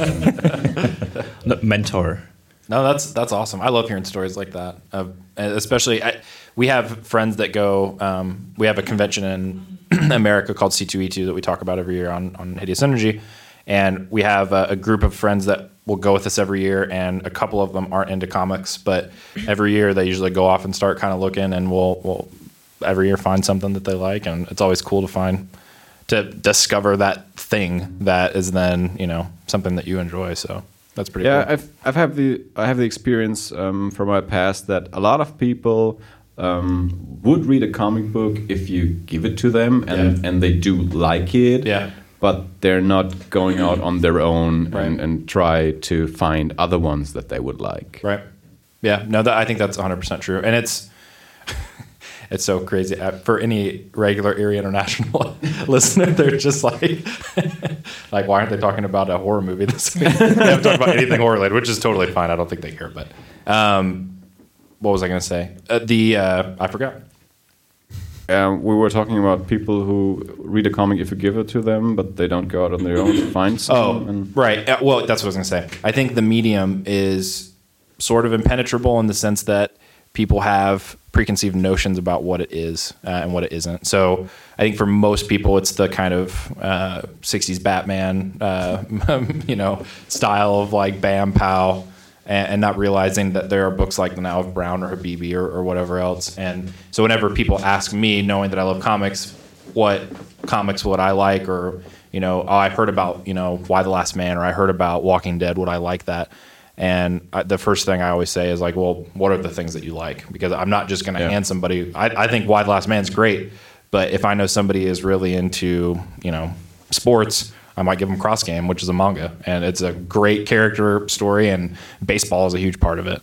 Um, so yeah, Yeah, I usually ask people just what kind of stories they do like in general, like what TV shows Yeah. uh, do they watch, what Yeah. movies, what books do they read, and from that, I, I try to find a comic book that I think that would suit them Yep. for, for their taste because I, I I generally do think that there is a comic book out there for everyone. yeah, absolutely. Of course, you have this um, thing that you get have to get used to the reading experience, just like like Dirk, of, of pictures and words, and and as I said, it's it's very hard to to um, imagine what the problem is if you've never had the problem. Right. Uh, but I understand that it, it is difficult for people who have never read a comic book Right. um, to know where to start and, and where to go and um, yeah and then maybe um, if you i don't know I've, i haven't been to um, hundreds of, of comic book shops but just like if you go to a you to your usual normal book novel shop you um, typically you like have like sections like the fantasy section the Yep. crime section and stuff so it's very easy if you're interested in, in crime novels to just go there and, and look look for the new crime novel and in comic book shops oftentimes you don't have that Publishers, it. yeah, Yeah. publishers and and if you if you have no idea who who's publishing what you're just lost. So you're pretty dependent on on the clerks there to to be uh, nice and and inform you about and, and maybe even ask you what do you generally read and, and give you recommendations. And I think um, Dirk uh, said a couple of times that sometimes he has this feeling when he goes in, into one of those comic book shops that he he's like in, in, in high fidelity, that they're like a little snobbish. Yeah. And, and if, if you're not already in the know, they, they'll make fun of you. And, and, and We don't sell that here. Go to the mall. yeah. um, I don't think that it is like that. Um, but think so either. yeah, I, I know that there's some kind of barrier Mm-hmm. for for the, the casual reader to to maybe go in there and, and find, of course that's why they invented Free Comic Book Day. Uh, Yeah. and we have that in Germany as well uh, for a couple of years now. And yeah, Is is that successful in Germany? Free Comic Book Day. um, as far as I can tell, I think it is. Mm-hmm. Um, so uh, the, the the the shop is always full on Yeah. that day, and um, people seem to pick up other books as well. Uh, the one thing I don't know um, how it was like in, in the US, but uh, for the first years, I don't know what it is like now. Uh, a lot of people thought they could get anything for free on that day, uh, which I'll take this seemed to be kind of a bit of a problem. yeah. Um, but I think they, they managed to to somehow regulate that now. Mm-hmm. And yeah, as far as I can tell, well, they, they, they still continue to do this, and it, yeah, it seems to do something. Of course, um, I think the what it does most is uh, get you media coverage. Um, newspapers write about that thing, so it's it's it's good for the community. and it just gets it gets bodies through the door, like people that wouldn't necessarily go into a comic book shop. I know you talked about this on Hideous Energy not that long ago. I think I, either you guys or, or someone else on another podcast I was listening to, maybe even Kevin Smith. Um, it will get people into a comic book shop that would never normally think, "Oh, I'm going to go down the comic book shop." And while they're there, they might look at something. You know, maybe they're a lapsed Batman fan. Maybe they're an older reader and they watch the 66 Batman TV show, in which case there's Batman 66 over there that you could look at. Mm-hmm. Or, you know, maybe we've got some classic Batman comics that might be a bit pricey, but you never know. Maybe you want to get back into I think the second largest group of people when, when it comes to comics isn't people like the first part is people who don't read comics. Then the second group isn't people who don't. It's people who used to read comics Yeah. or who uh, really liked um, the cartoon as a kid or Batman 66 as a kid. So they have sort of a connection to where they're like, I recognize these characters, I know these characters. But then because of the nature of comics, especially superhero comics, you're then like, I don't even know Yeah. what to do. DC's getting ready to restart. Marvel just did, you know, Hmm. so, and that's the 50th time for each. I can relate to that like a lot because I, I said to you guys like I'm a little bit kind of off the wagon, kind of Yeah. trying to get back on. Yeah. Um, like I used to read Judge, Judge Dredd re- re- grown up. Um, I read the Batman and Superman comic, which came out in the UK, which was a collection of the latest stories for each of them. It came in like a double issue every week. Yeah. So we got like Doomsday came out, and then at the end of Doomsday, they were very helpful and they cancelled the comic. Uh, so that, that was it for me. I couldn't read it anymore after that, Yeah. and so I kind of lapsed, and there wasn't anything else I wanted to read, so I kind of fell out of it. And uh, I watched the odd TV show, The Adventures of Superman, or Lois and Clark, as, as it was known in the US. Yeah, I, You know, I, I was hungry for anything comic book related, but there was very little out there other than like Saturday morning comic book uh, cartoons like X Men and you know Yeah. the '90s kind of era um, comic book cartoons. And now I look at it, even with DC having recently restarted and Marvel looking like they're restarting with Battle World or whatever the hell it is that's coming up after it. yeah, that's past now. Yeah, and I'm just like, there's too much already. Yeah. Like DC had 52 comic books that came out in the first week on their relaunch started on. and, and there were multiple Batman and Superman comic books. yeah, As someone that isn't that into comic books, I don't know which one of those Batman ones I need to be following. and it's Do I need hilarious to because they get them rebooted all? the universe to get people like you to get back into it. Yeah, but when, when they have multiple Batman series, how are you supposed to know what you're supposed to be reading? Like, I get it. There's three different Batman comics. They follow three different stories. You don't need to read them all. But someone else out there might be like, that's too much. yeah. Can't. And, you know, a- as it is, it's too much because I wanted to get back into Batman. I wanted to get back into Superman. You don't know where to much start. According to the to the multiple universe theory we've been discussing we earlier, that mentioned, there's an infinite number of Batmans out there. There True. are, there are, but I can I can only account for the ones in this string. but yeah, it's very difficult. When I got into American comic books, um, it was right around the time that um, Image was founded, shortly after. Yeah. So the, I think that the first um, American series that I read for a time was Ghost Rider from Marvel. And I had this kind of sub- subscription at the comic shop that they would put away the, the current issue for me, and when I had the time to go there, I just Yeah. like A pull file. pull, pull file. Yeah. And but um, the the shop was in, in Nuremberg. I was living in Erlangen, so I could only like go maybe once a month um, to to get my stuff.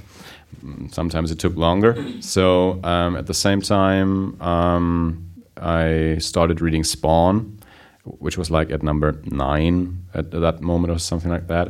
And I noticed um, with the with the Ghost Rider stuff, the problem was that they um, right around the time they started a big crossover. So if I got there like after two or three months, I had three issues of Ghost Rider, but I would have um, needed the issue of the Johnny crossover. Blaze and Morbius and, and whatever else to follow the story. Yep. With Spawn, you didn't have to do that. It was just one issue every month and no crossovers and everything. So that, that's uh, that was my short experience with Mar- with Marvel, uh, trying to read Ghost Rider for maybe a year or something like that, and then realizing no, I'm not going to do that anymore. I'm just going to read Spawn, and then I discovered Sandman and the Vertigo books, and they were like that. Yeah. You just mm-hmm. have to read this one book and follow this one story, and that that was my experience with with with superhero comics. That are just a big mess of crossovers, and I don't know where to start and where to stop, and I've never never went back. Yeah, I mean, as far as Marvel's concerned, I just I go to that section, I look at all of the books there.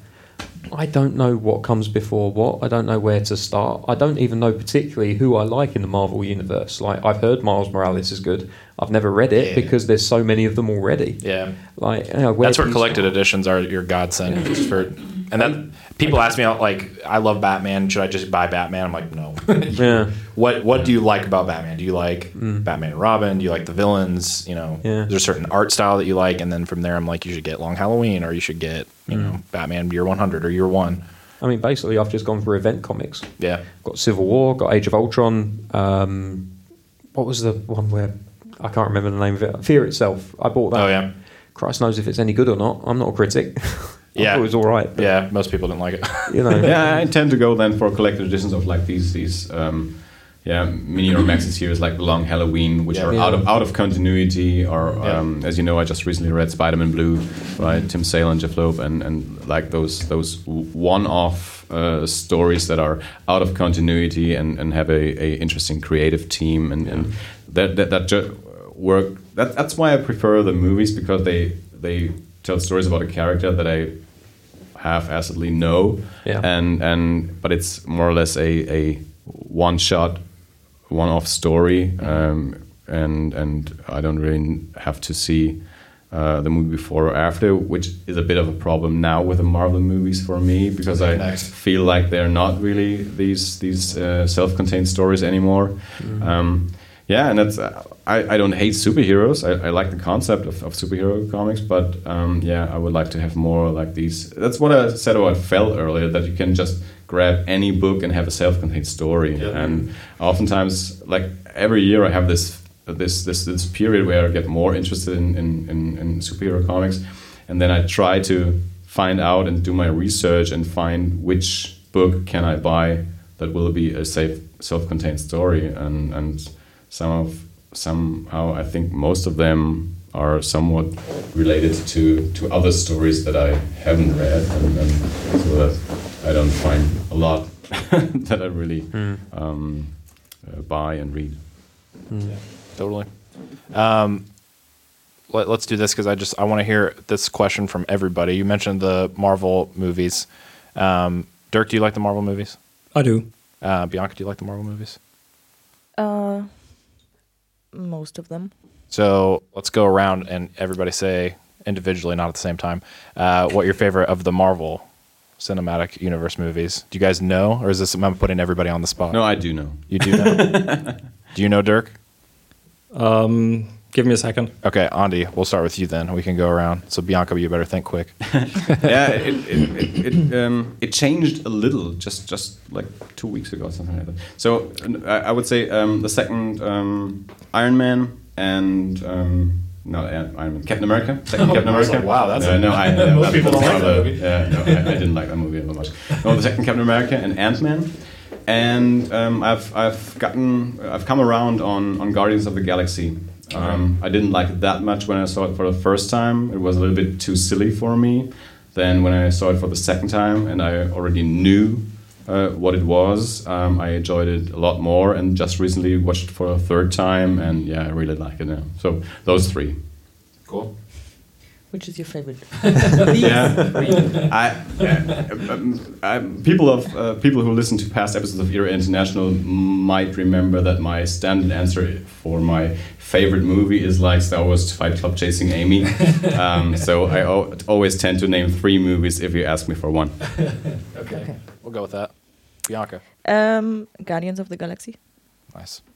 Yeah, I love but that. But I, I want to add that I think uh, Guardians of the Galaxy is still the the the odd man out mm-hmm. because it's so out of uh, the loop or the continuity of the other movies. They they still haven't connected them, so it's it's like it doesn't really belong to the Marvel universe yet. So you can just watch it as a science fiction movie, mm-hmm. and, and yeah, I'm, I'm curious how they're gonna uh, connect the stuff and, and, and and what's gonna happen to those characters and, and how I perceive perceive perceive is the word right yeah them then yeah yeah. Mm. yeah. So if I had to take one of the um, the other Marvel movies, I guess it would be Thor. I don't know. Did you pronounce it Thor? Thor yeah. Yeah.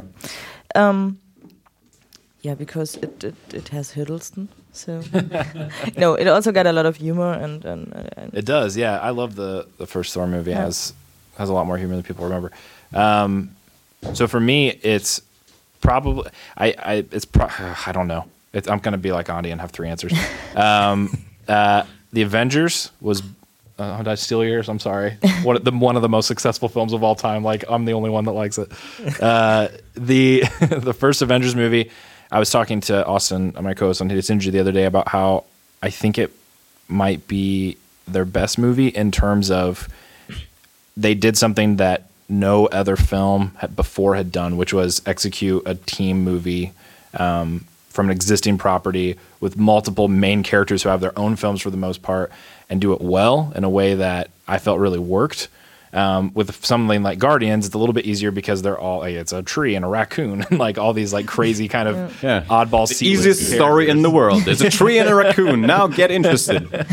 well, I, I, mean, in terms of um, they're all, they're all interesting, but they're not they're not they can kind of jump in and be like, here's this ensemble. It's it's interesting or whatever. With the the Avengers movie, they wanted to flesh out each character individually and, and have it still work.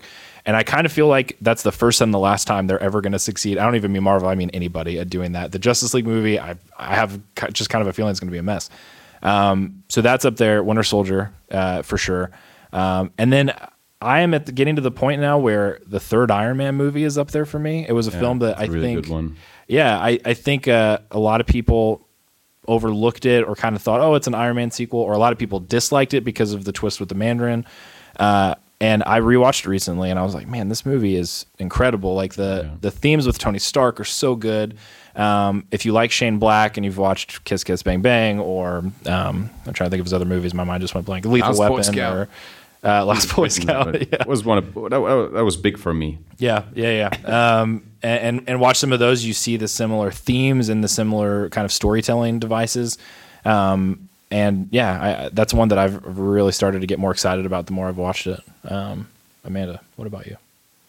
You have to get closer. I don't think so. oh, okay. uh, my favorite's definitely the first Avengers. Do you have a second favorite? Since we're all giving multiple answers. Um, probably. Well, Amazing Spider-Man doesn't count, right? No. Okay. Well, I mean, for the Marvel Cinematic Universe, it doesn't count, but okay. it's a Marvel character. Well. That's one of my favorites. And then it'd probably be the first Iron Man, and I really like the Hulk. Yeah, uh, Amanda, you love the Hulk just period. Anytime he's in any movie, mm-hmm. so it's one of your favorite. I know not a lot of people like that. Or I know you don't like that movie as much, but I like that. Well, which Hulk do you mean? Do you mean the one where he fights? Uh, what's his name? Um, the bad guy at the end. Abomination, where he fights him in the street. They kick him out of the helicopter and turns into the Hulk on the way down. Oh yeah. Well, I, I like both of them. Ah, well, that's where we part ways. uh, cool. I mean, but the fact that they've cast, um, I can't remember his name, but Thunderbolt. Oh yeah, yeah. The fact they've cast him means that they're now acknowledging that it's fully part of The, Yeah, uh, well, and they did in the original because uh, Tony Stark shows up at the end Yeah. too. Yeah, Yeah, but it was always kind of like the bastard stepchild that you were never quite Marvel, sure yeah. where it was where it was with that. and it was a different Hulk actor too, with Yeah. Ed Norton and all that. Yeah, yeah. It's just in time for you, buddy. Yeah, yeah, good timing. Um, it depends what I'm in the mood for. Okay. That makes sense. Like if I'm in mood No for, one has answered with one. if if I'm in the mood for a like a comedy, like proper comedy, Mm-hmm. then I think Ant Man just beat Guardians of the Galaxy for me. Literally just watching it on the plane on the way over. It, Yeah, there's something about that film that it's the, the comedy's just kind of perfect for it. Baskin Like- Robbins always finds out. Yeah, they always find out. Oh, I'm still firing you. Um, but I, I don't know. As a whole package, I'm probably like the core demographic baby man that they're aiming at because it's always the late whatever their latest movie is. So Age of Ultron Yeah, really was bloody good. I like Age of It Ultron. was a lot no, of people. no, A lot of people No. don't like it. I like wasn't it. convinced. horrible. No. Yeah, No, I liked it. I did too. It's such a lame movie. I just um, That, that movie had exactly that problem for me that I had the feeling that it doesn't stand on its own and it, it's just like the the middle movie so the the, the, the bridge to to whatever comes Phase next three. and yeah. Yeah. so you have to see the first have to have seen the first one and you will have to see the next one so that this one doesn't make any sense and yeah They, they should have called it Five Minutes of Ultron. It's not the Age of Ultron. Yeah, no, I, I get the criticisms of it. I just, um, I, I think at this point you kind of everybody is watching the movies. Like pretty much, they've seen most of them. Most Yeah. people that are going to watch the latest Marvel movie will do, or will probably watch the last few movies leading up to it. Just to, And Age of Ultron has some of my favorite character moments they've done in any of the movies. I just love the, the, the switch at the end where it's like, right, here goes Hawkeye. And then suddenly it's like, no, no, okay, he's all right. Like the entire movie, they're leading up to that Hawkeye. heroic moment where Hawkeye Yeah. sacrifices himself and loses his family, and you're introduced to him all. And it's a cheap ploy, but it's always the case. Here's his family, here's everything he has to lose. The classic- Bye bye, Hawkeye. classic oh, look, Joss Whedon Quicksilver's move. done something good. like, and it's a moment of redemption for Quicksilver, who I really wish hadn't died because I wanted to see more of that character. Yeah. Um, but you will same in the X Men movies you, and, and it's a good version of Quicksilver. I don't care about the jacket. I like that version of Quicksilver as well. But um, it it acts a, as a real way of not only kind of redeeming him, but also Scarlet Witch suddenly has a reason to join up with the Avengers Yeah. full time because it suddenly she comes to the realization he sacrificed himself for Hawkeye. We were doing this to save the people of our hometown. Um, you know, Ultron was the bad guy. I need to do something to kind of like to borrow a little bit of, of um, of Black Widow's kind of uh, mantra. Yeah, yeah. I need to erase some of that red from my book. My ledger, yeah. Yeah, and so it's not a perfect movie. It definitely isn't. There are some pretty big plot holes in there, and I don't know if plot holes is really the right word, but there are there are some glaring. went from saying his favorite movie to being on trial for no, I'm defending it. and in defense of Age of Ultron. You know, I always defend. I have to defend everything. I defended freezing on Generation Animation, and now here I am. I didn't even mean to defend it. It wasn't that good a film. Um, it's um, no, I, I genuinely like. I like Age of Ultron a lot, and it's got its issues, but it's bigger and Yeah, ballsier, and it's got more characters. And we'll still let you sleep on our couch it's okay thank Yeah. you, thank you. I think um, my biggest problem with, with Age of Ultron was, um, beside the five minutes of Ultron, um, that um, wasn't wasn't that uh, that uh, thing with, with Scarlet Witch that she she's not feeling like a real woman because she can't have babies or something like that. It's think uh, Black Widow Is Black that- Widow. yeah. Ah, Black Widow, yeah, no, Yeah. Um, So and, and I hated that. It's, That- it's that's- you're a woman. You don't have to get babies to be a woman. No, You absolutely. way longer discussion. independent woman. But I don't think that's what that scene is saying. I think what she was, what what that scene is, because that scene was controversial in America too. Yeah. yeah. And like, he, here's me, the woman that I am, defending it. Uh, Please speak for all women now, I, I'm going to speak for all women. Um, for me, what I took away from that was that um, it's not, I don't feel like a real woman. It's that she feels that she's had something taken away from her and that she feels like she probably shouldn't have done. And she's kind of reflecting on the choices that she's made. and she's regretting some of them. I don't necessarily think it's a case of I'm not a real woman or I'm a monster because I've done this. Um, Yeah, the context was Hulk is is saying we, I can't have a normal life because I turn into a crazy rage monster Hmm. and have done horrible things and killed people. And her response was essentially me too. Hmm. Uh, and the it's it's definitely confusing because uh, Whedon wrote it sort of they strangely. didn't need to bring up. The and they do the red room thing where she had the they like st- sterilized her or whatever. Yeah. It's also a bit like uh, like like you can't love me because I can't have children. Yeah, It's, that's problematic. Uh, uh, yeah, but for they sure, probably because- be little Hulk children. Why would you want to have kids that? I mean, Yeah, 'cause he kids does are notoriously yeah. angry. Why would you want something that turns into the Hulk every two minutes because it can't? Well, on the rust? Flintstones, they had one of those. Yeah. it's problematic because the assumption there is that they and and and by proxy everyone wants a traditional like man woman kids and that's mm-hmm. what's a strange route for them to try to say that because i mean family is anything uh, but traditional at this point. I mean people have two dads or two moms or you know or adopted or you know whatever. It's it, it's not a man and a woman and a child equals a family so. That, that particular part of it was ill conceived in terms of like you you can show her being kind of sterilized and stuff but at the end of the day if she's making this point that she's she thinks she's a monster maybe it should be because she's been going around the world taking Right. people's lives not necessarily always because it was the right thing to do. Right you know but um for me, I watched the movie and I'm like, uh, I- Iron Man shot lasers off of Captain America's shield. Uh, that's cool. that is cool and also you know it's a good send off for Hulk who now won't be in another Avengers movie yeah. because he's going to Midgard or no he's been in Midgard he's Space. going to space Dirk, uh, you've had you've been last. You've had this whole time to think. Do you have one movie? Yeah, It's okay if you don't. A- A- Andy pointed, pointed at me uh, to, Yeah, to remind was- me that uh, next to you'll be prepare next. you. Yeah. yeah. Um, I'm afraid to be um, sorry to be boring, but um, I think I'll, I'll go for the uh, the Guardians as well Yeah. um, because it's I never buy DVDs. And the Guardians was one I, I um, came out of the cinema, and the next morning I pre-ordered the DVD on Amazon. Wow. Um, so I think uh, I like all the Marvel movies um, because I'm- I'm afraid I like uh, yeah funny movies, not the not the horror thing. And not the DC thing either uh, my, my, my my girlfriend is Now we're at uh, the for the dramatic Michael Haneke and- point oh, again. God, he doesn't like No. if it gets too serious and intellectual. No. and I can't So you do like Haneke or no? do you know Haneke? I know. I've seen uh, funny games and US Caché. version. That was like the the the now That's the infam- funny. inf- That's the inf- funny Haneke movie. infamous uh, beginning of our podcast Yeah. because it was like the fourth or fifth episode Hmm. that uh, I think on a Sunday Dirk texted me. I just saw funny games, and we're recording tomorrow, and I have a lot to say.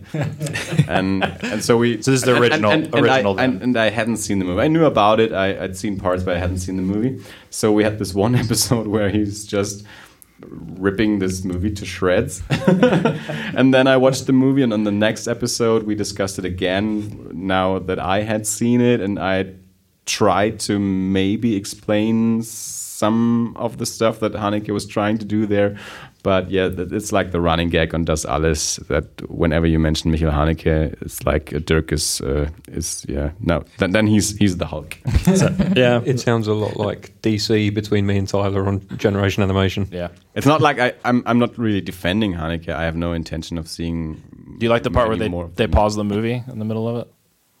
I, I don't like the whole movie at, at all. I tried to think of the part that would maybe make you the most angry. No, no, no, no. The problem is right around the same time he also saw um, another one. I'm not quite sure um, the what it's called. The White Ribbon. Is it called the White Ribbon? Yeah, yeah, the Haneke movie, Okay. yeah. Okay, it started with that. My girlfriend came on. My girlfriend is for the intellectual movies, yeah, and um, it's a little bit like with horror movies because uh, from time to time I watch a horror movie and I like it. Um, at the at the end, yeah. But when it's over, I say, okay, I'm glad I have been watching that. But uh, I know also that next week, uh, when I go into the cinema, I, I won't choose uh, a horror movie again. But uh, that doesn't mind that if I see some, I, I don't like it. so we we watched the White Ribbon, and I was a little bit angry about that because it's um, it's not just one open end. It's the, the the whole movie. Is, did you see it? I haven't seen it. Oh, please do it. Okay. Talk about it. You're really selling it. No, it's Please watch this movie I hate. it's, uh, it's, it's think- not, I not think- just an open end. The whole movie. It's it's about two hours, and then it stops. Point. It's our big goal to get Michael Haneke on the podcast. Yeah, to explain and Dirk, me that- Dirk will just have one question: Why? and then Haneke has all the time in the world to answer it. so th- there are different uh, strings, and then the, the movie stops. Yeah, it's it's uh, then there comes a sentence, and then the First World War began. The end. Finish, and uh, it's it's just like uh, like Michael Haneke was doing this movie, and then his wife called and said, "Michael, come to Essen," And, Which means uh, like dinner is ready. yeah, and then he said, "Oh, uh, sorry, yeah, okay, we have to That's a wrap. yeah, it's I, I really no. Uh, and then we saw Funny Games, and Funny Games is just uh, no. it's, I, I don't know. I'm. Uh, You're gonna you're gonna get Haneke on the podcast. He's going to explain after you say why, and then your response is going to be no. oh man, that's surprising. I refuse. I, I don't know why. Um, we had several theories why I don't like the movie. Um, My, maybe it's. Uh, uh, I'm a paramedic for 20 years now, and uh, I've seen a lot of things that happen in in uh, that movie, and maybe it's just. I, I, it's not funny, or it's not funny. It's not interesting at all. It's Yeah. just, it's just uh, violence yeah. for no reason, and I, I don't see a sense in that kind of display. Here we can go into horror movies more because that is one of the differences that Bianca and I have. Because Bianca likes um, uh, haunted house movies, and I like um, home invasion movies. And, and Bianca says home invasion that's something that happens out there. That's not scary to me because that is real. And supernatural stuff like haunted houses that is scary because that is not real. I couldn't defend myself. And I heard that the same point made, I think it was on Killer POV. And, and to me, it's the other way around. It's like supernatural stuff, it doesn't happen, it's not scary. But someone breaking into my house and, and, and having me uh, captive and, and torturing me, that is scary.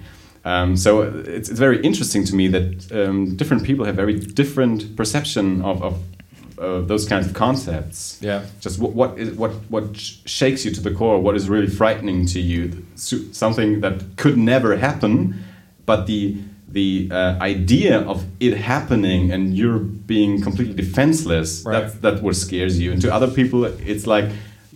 The, that what really could happen is, is the frightening stuff. I think the the interesting thing for me is that both of those scare me, um, and and it's for I, I think I am more unsettled by home invasion movies to the point where I don't even like watching them because I'm just kind of like I I'm just uncomfortable. Like I'm not enjoying it. I enjoy but, watching. But, but that, that that's what they're there for to make you uncomfortable. No, I know, but I, it gets to the point where, because I mean, plenty of, of horror films are unsettling or make me uncomfortable. With home invasion movies, it, it taps into the the place that I think, and I've never seen this film, but everything I've read about it talks about how it tapped into the idea of um, uh, straw dogs. It was Peckinpah, right? Yeah. Um, the idea that uh, you're completely helpless to to I haven't, again I haven't seen the movie, but based off what I've read in criticism and theory and stuff, the central theme is that he's powerless to defend his uh, take care of his family member, his wife, or, or whoever else. That sort of thing when it comes up, and I, I get more scared of if someone were to break into our house. Um, not necessarily harming me, but harming my family members, or if we have kids, you know, harming our kids or whatever else. Um, and with supernatural horror movies, those scare the crap out of me too because I know exactly what you mean. Especially the ones where uh, it, it kind of splits. Like there's haunted house movies where usually if they leave the house, everything's fine, um, like Poltergeist. And then there's the other ones where they leave the house and they're like, you don't understand, you can't leave the house, like it's haunting you. Those are the ones. Uh, what is it? Sinister. Uh, uh, yeah, Sinister and uh, Insidious is the same way too. Um, and um, that's what scares me is, is that that defense defenseless idea. But it also goes into you know like what you believe could ha- like that gets into murky too because then there's like quote unquote real cases of of hauntings and possessions and stuff and I was going to say that ideally we need to find a movie where it starts with a home invasion and then the residents of the house come back as ghosts and haunt the people they invaded the home. And then I realised that Nightmare on Elm Street kind of is that movie without the Yeah. first bit being. There's another movie that's almost exactly what you described, but I can't say what it is in case people haven't seen it because it would spoil it. Uh, Tell me afterwards because I, I need will. to. I need to. Watch There's a movie that's kind of both. I know you've seen it, Andy, but it it starts. I don't want to say how it starts off or how it doesn't start off because that'll ruin it. But yeah, it, it, it plays with that with that idea. So it has a kind of a genre change, which is pretty cool.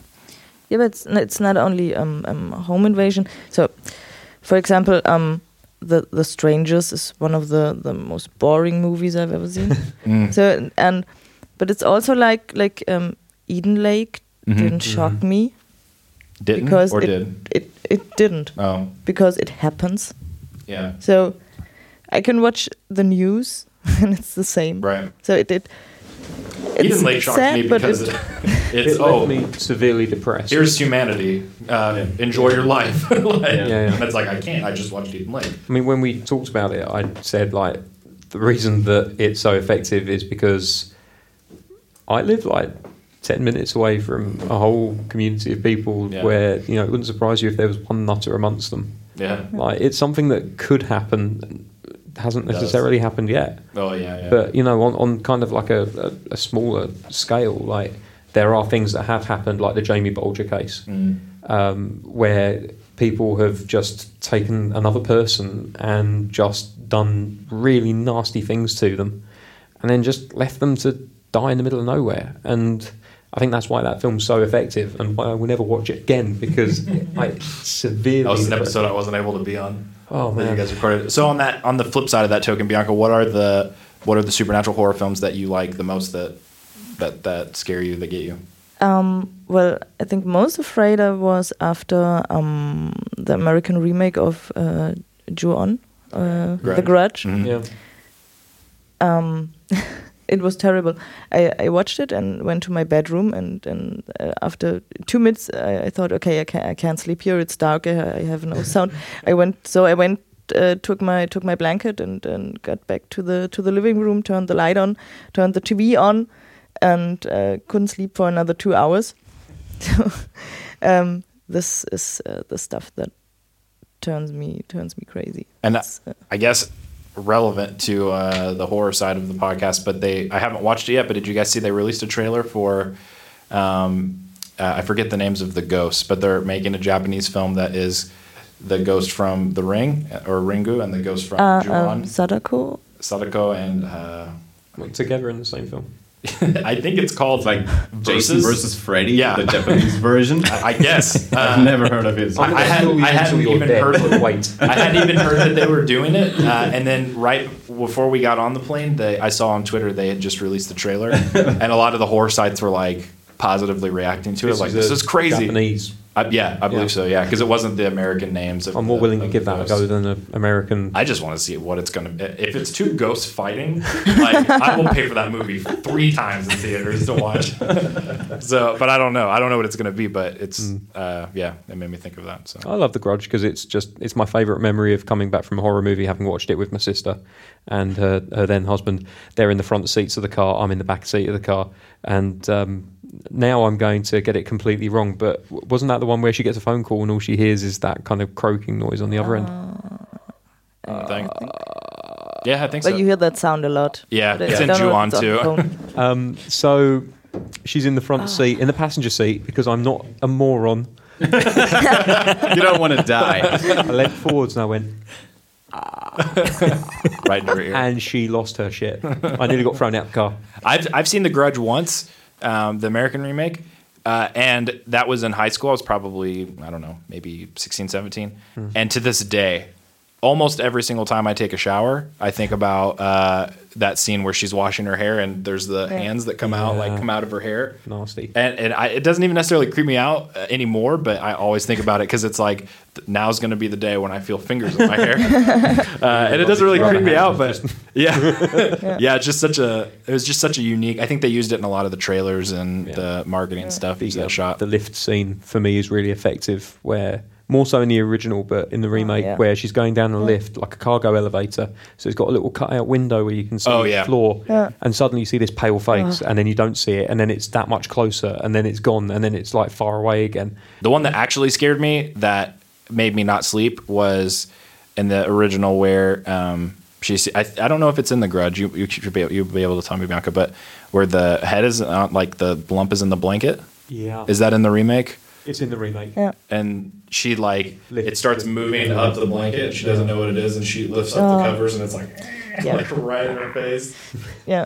So, uh, but um, but funny fact about the the American remake, um, one of the colleagues of of Sarah Michelle Gellar wears wears a T-shirt. Um, if you're German, you you just have to laugh. Um, it's it's a That's us out. no, it's a it's a German with the logo of a of a German supermarket called Rewe. And it's no one in Germany would ever wear a Rewe T-shirt because it's I've never seen any T-shirts. yeah. I, It's not I on the same hadn't level as either. Coca-Cola or something. No. like that. No, it's like Right. there, there's no Aldi T-shirts. So and, Yeah. and, and Rewe is like the same thing. It's like the Edeka we went to today. So So, it's, so it's a nice shop, but I wouldn't wear a wouldn't wear a T-shirt. And t-shirt. you, probably you an see American this. producer was looking through logos. And, Yeah. yeah, that Yeah. one. I put on my ad for the t-shirt. yeah. Yeah, but but um, um, Japanese uh, people love that. All all uh, we were we went to a second-hand shop where they have um, Bierdeckel. Um, um, like coasters. Okay. these, yeah, with from from Germany, and they don't know what it what it is or what what uh, what it means. Mhm. But uh, as long as it's it, it looks European, uh, Yeah. I don't know if crazy you have that in the US, but in, in, in Germany, like every brewery has their own coasters that are just like Yeah. made out, out of out of paper stock. Mhm. So um, like I th- we probably got some uh, yesterday um, at, at the Mhm. at the uh, restaurant that we went to, Yeah. and um, so you that's a thing that you you can collect them because every brewer has their own, and they put out new ones, and for certain occasions there's new ones, but they're initially just um, yeah su- supposed to be used once and then pretty much thrown away. Yeah. So they're not like plastic or, or something that you, you keep. Um, and yeah, and Bianca says like they're they're collectibles in, in Japan. Yeah, but um, you know, uh, in the movie, it was a weird moment. You're seeing a an American movie playing in Japan, and she's wearing a T-shirt of a German supermarket. That was very awesome. I need to rewatch that movie. I haven't seen it forever. I don't think I've seen it probably since it came out in cinemas. That's how long ago it was. I've but never it's in there. Yeah. I remember that so well. It's one of those films. I definitely need to watch the uh, the trailer for the new Ghost Fight movie. Yeah. I'm all about that.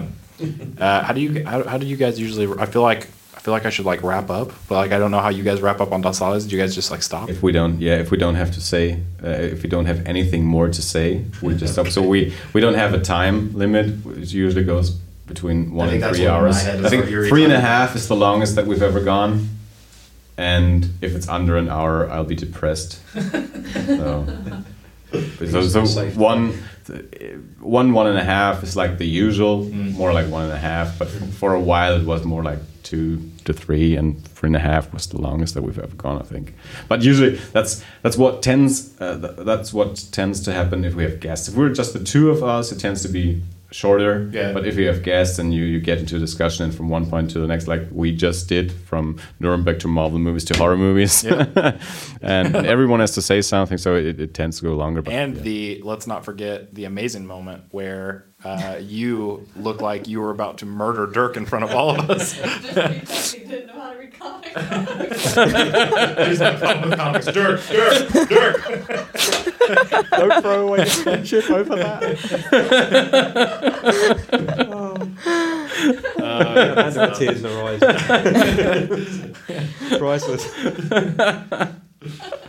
Oh boy. So um, uh, I I already asked uh, David a long time ago um, that we should have Amanda on an uh, episode of Eerie International because I know that he makes you watch movies uh, with him that you don't really like. So I think it would be really interesting just to hear your experience of watching uh, those movies with your husband who's really into them and you're maybe not so much. So w- what is that like for you? Um, well, a lot of the times I end up like just with my head in his shoulder because I don't want to watch them, uh, or because it's like too bloody or too violent, or um, and a lot of times I just don't get it. Like I You don't get why. Uh, you usually don't get why I like it or like why. Yeah. Because I usually if there's gore if there's a really good gore effect or like a, a, a gore moment. I'm not I'm not a, a gore hound who's gonna watch any movie just for gore, but I usually laugh or like have a very visceral reaction to it, and like that's something that for you, Mm-hmm. even though you know it's fake, right? You're just like, why would you watch this? like this is horribly graphic. have there been have, what have there been any horror movies that you have watched that you've not hated? Well, I Maybe mean, not liked, but not hated. like is a strong word. Well, I mean, the, the Visit is oh yeah, you like the Visit. by far one of my favorites.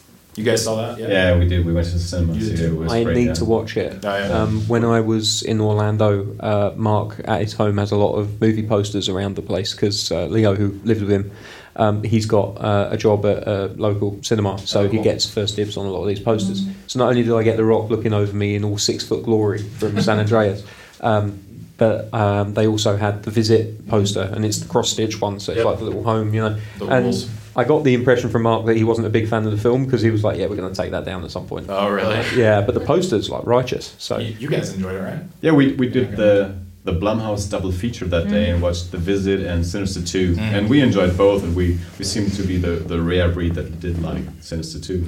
I still want to watch it because you guys liked it. Anyone, any other ones that you can remember? I'm trying to think of the ones that you guys have recorded, and I'm, I'm pretty sure all of them I haven't liked. I can see it's on the what we do in the shadows you don't like, which breaks my heart. You're crazy. the werewolves, not swearwolves. Werewolves, not sway wolves. Don't roll your eyes. the bone hawk tomahawk or whatever. Bone hawk tomahawk. Yes. Hook tomahawk. Bone tomahawk. You don't like. Was Sounds like a like a military jet. Yeah. Bone hawk tomahawk. Uh, sightseers you didn't like. No. Um, Slither. I don't think you watched. The Mist. Do you like The Mist? Well, the mist is okay. I, yeah. I mean, endings of movies can ruin things for me. Was oh, and you don't those? like the ending. Yeah. Uh, a lot of people are very divided on the ending. like I'm the still not 100 percent Yeah. sure because it really bums me out when I watch it. But it's a great film. I'm trying to think of other ones that we've watched for the podcast. I literally went through the last episodes because those are the only ones I can see on the screen from here. um, what have we watched that would have been for the show? Uh, you watched um, not too long ago the one that I talked about, um, the anthology, Southbound. That was one where I was like, yeah, I've heard about it on a podcast. It's a drama, and then within about maybe 45 seconds, you were like, this is a horror movie. Isn't it? I was like, no, I think it's a drama. and, then, and then something happened very quickly, and I was like, yeah, this is probably a horror movie. I'm sorry. I'm not easily entertained by horror movies Yeah. like what you guys are. Yeah. Yeah. Um, I wasn't. I grew into it as we went Yeah, along. that's true. That's why we had Dave yeah. join.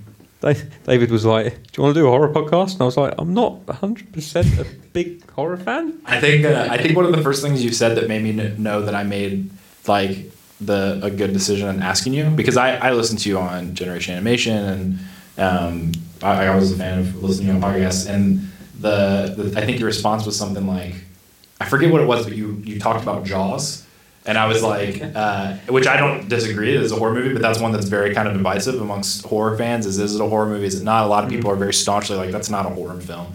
Other people say that's you know one of the greatest horror films of all time. And that was made me be like this is exactly why we need to have dave on. Because this is the kind of perspective that that you're gonna have. And uh, also after you made me watch um, uh, Oh, Rogi Urotsuki Doji. then I was like, now we're gonna make him watch the worst stuff we can find. yeah, Amanda came in. I probably said it on that episode. I was like episode two or three, It was two early I on. Yeah, I, she walked in and um, yeah. Somebody naked was chick getting- being done by a tentacle. tentacle, and she was like, "Is this what your new podcast is about?" I was like, "Just this week, and never again." You said the Jaws thing, and you were like, "We've got to have him on the show." And then like, we watched you at Doji, and he was like, "Do we have to have him on the show?" Surely there's another option. What about that Tyler guy? Yeah, well, we decided that uh, Thomas from Heidelberg and Theron might take over There we our shows. yeah, Thomas from Middle Earth. Did you talk about that email last week, by the way? Yeah, yeah, we did. What an email! That was amazing. Amazing. I read that on my way to the airport to go to Orlando, and I was just cracking up. Yeah. The most expertly crafted nonsense I've ever read in my life, and that's in a good way. Like I mean that with, with all I yeah, we need to send the challenge out there to any listeners, uh, even Das Alles listeners who don't listen to Eerie International. Send us an email, uh, and we'll read it because that stuff is so much fun to read. And there was a period with Hideous Energy where we would get the strangest emails. We had a guy who sent us two or three emails in a row about dreams he was having that had us in them, and Yeah, we'd never I met remember him. those. And it was I like, hearing them. and then David got killed by a snake. And like it was the weirdest stuff, but they were amazing. And I, I'm pretty sure like he had to have at some point been like, "I'm not having the dreams, but I'm still sending these emails." like, I just sending us stuff, but oh, it was amazing. I'm pretty sure we called him You called somebody a like the the oh uh, what was the name of that movie? The um called one guy the Zodiac Killer for a long time Yeah. because he sent us uh, a voicemail and it said, um, "Hey David, hey Austin, I just wanted to let you guys know that love is a lie." And then he hung up, and, and we were like, "Do we?" Joke around about this? Like, are we about to be killed? Like, what is going on? So we kind of did both. Like, I think we kind of joked about it being the, the Zodiac killer, and then at the same time, we were like, but if you are out there and you are depressed, you can get help. Like we didn't, Yeah. we didn't want to be the guys who were like, yeah, Zodiac killer called in and he kills himself or something. And you literally us. there was literally callbacks like for, for the next like half dozen episodes and yeah, we'll probably be here next week unless we get killed by the vertigo. yeah. yeah, And if you give us We a call, still- we'll call you a serial killer. yeah, yeah. We, that's it. we still don't know that. We'll take it back if, if you don't like it, but we probably won't. So yeah, I, man, I wish we knew who that guy was. Hmm. Yeah, he's dead now. Yeah, probably. Yeah, he could be actually the Zodiac killer. We don't know for sure that he's not. They Never caught him. They never caught I watched that movie. I know. It's, it's a great film. But if, if if Thomas and Theron are taking over Eerie International, I'm taking over Generation Animation to tell the world why The Last Unicorn is the best film Yeah. in the world. That is. You're very welcome to come on and tell you guys- us why. You guys, guys are did just that, right? Crazy We not did the liking that movie. Unicorn. Did you guys? You Yeah. guys didn't or did like the movie? I didn't listen to the It's They been a while since we recorded. From memory, I wasn't a fan of the animation, uh, but I didn't like absolutely hate it. No, I think no. Sounds one like they absolutely remember hated better it, than but it was like, mm, uh, it's okay. We were very meh on the whole Yeah. thing. Yeah, I mean that's not to say it's bad. It's just not for us necessarily. best movie in the world. It's my my big childhood trauma. Do you say trauma? Yeah. Yeah. Okay. Um, when when um, um, when I when I got the the videotape in in the Oh, and it was ruined. VHS player, yeah.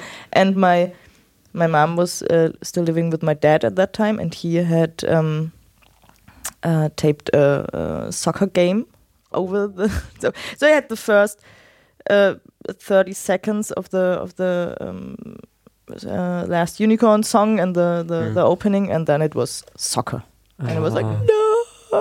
That movie is really important to us because I've seen it at the cinema twice when Mm. it came out. So I was I was a little child, but it really really uh, had a deep impact on me. And um, it is one of those movies that is shown in on German TV every year around Christmas. Mm. Yeah.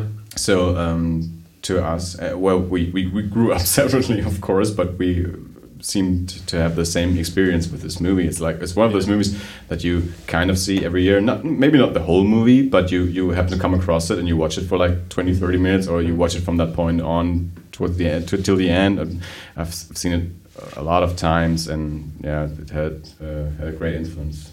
I know what you're talking about because, like, um, I had a similar uh, movie. It was called "It's the Lion, the Witch, and the Wardrobe" animated version. There are two versions. One of them has an English soundtrack, and the other one has an American English soundtrack. Now, I grew up watching the English soundtrack. I saw it on YouTube recently. That American soundtrack is bloody awful, but the, the, it's it's badly acted. Regardless of which soundtrack you use, it's badly acted. It's badly animated. Um, it's not a patch on the Last Unicorn. The Last Unicorn is actually like really nice in comparison. But I grew up watching it, and so I've got this soft spot right here for it. Yeah. And um, Amanda and I have a movie like that called Dunstan Checks In. Dunstan. Uh, you guys know this movie? Oh, is it there with the orangutan? Yes. yeah. Yeah. Yeah, it's about a monkey who checks into a hotel, uh, and uh, it's not I love it good. when a film title Well, completely love- throws you left. Dunstan checks in. and Baby's Day Out, which I think Baby's Day Out is a little bit more well received because John Hughes wrote the screenplay. Yeah. So I think people are kind of like, oh, we'll give it a pass. Well, this But is bullshit, but it's John Hughes. yeah, Good bullshit. Dunstan checks in. Uh, I can quote uh, any line from that movie at any time, and she will start cracking up laughing. So But it's that's our that's our Can't have had that many lines. I've never seen it. Great bit of British well, I comedy. prefer Link, I prefer Link the Butler then. So I don't even know what that is. Link. Yeah. Um, I don't know if it's called Link the Butler in America too. It's um um it has El- Elizabeth Shue, I think so. um, and she she's living with an um, doctor who's uh, working with with uh, chimpanzees, and she ha- he has this orangutan Mhm. working as his butler, and then I've never heard of this. he goes crazy and and, and starts killing people. It's a bit of a horror movie. It's a horror movie. I thought this was going to be like a family comedy. No, I did. It's not Dunstan checks in. It's Dunstan checks in With a version that Everyone else Bianca checks out. Yeah. So is it? So sort of like Monkey Shines. That's the only killer monkey movie that I know. I don't know this. Uh, Oh, you guys don't know that? It's George Romero. Technically, Outbreak. Uh, yeah, well, that's Yeah. true. Outbreak. Monkey Shines is about a, uh, a guy. It, the beginning is amazing. Uh, without any context, he wakes up out of bed. Uh, suddenly, he's doing very extreme lunges and stretches on the ground in his uh, bedroom, which doesn't sound that weird until you realize he's completely naked. He has no clothes on, and it has no explanation for why he's doing naked lunges in his apartment. Then he goes out for a jog in his uh, in his neighborhood and gets hit by a Still car. Not naked at that point. He gets hit by a car. This is in seriously like the first like two minutes of the film. Um, and then uh, and then it says probably I don't know like two months later or something, and um, he's a paraplegic at that point. So they buy him a monkey that's trained to do things for him in the house, and then somehow I can't remember how he ends up having uh, a psychic connection with the monkey. And whenever he has, if he gets mad at somebody, the monkey kills that person. This is Pumpkinhead, basically. Like. and it's and it's like a it's like a little monkey, like uh the monkey from I don't know Ace Ventura. I don't know. I'm trying to think of a movie that has is Like a Capuchin. capuchin. Yeah. Yeah. Um, and it's a George Romero film, and the cover is a monkey with some symbols. Okay. so Dirk, uh, what is your favorite Killer Monkey movie? I think I Oh, good. pass. Link the Butler, right? Is the name of it? I don't know. I don't know what kind of. Uh, I, I feel like I'm in a parallel dimension today because sorry, Dirk, not to. No, it's okay. I know parallel dimensions are a sore spot. I've seen worse dimensions, to be fair. yeah, It's sorry. swish. Um, no, because earlier today, and maybe one of these guys will remember. Earlier today, you told me about a Steve Martin movie that I'd never heard of. Oh yeah, and still need to look that up. Yeah. Uh, What? Um, Der Scheinheilige. Yeah, he's like a traveling healer. Have you ever heard of this? Yeah. What's it called? We don't know. We, we only know the German title, and I have to look up the the American title.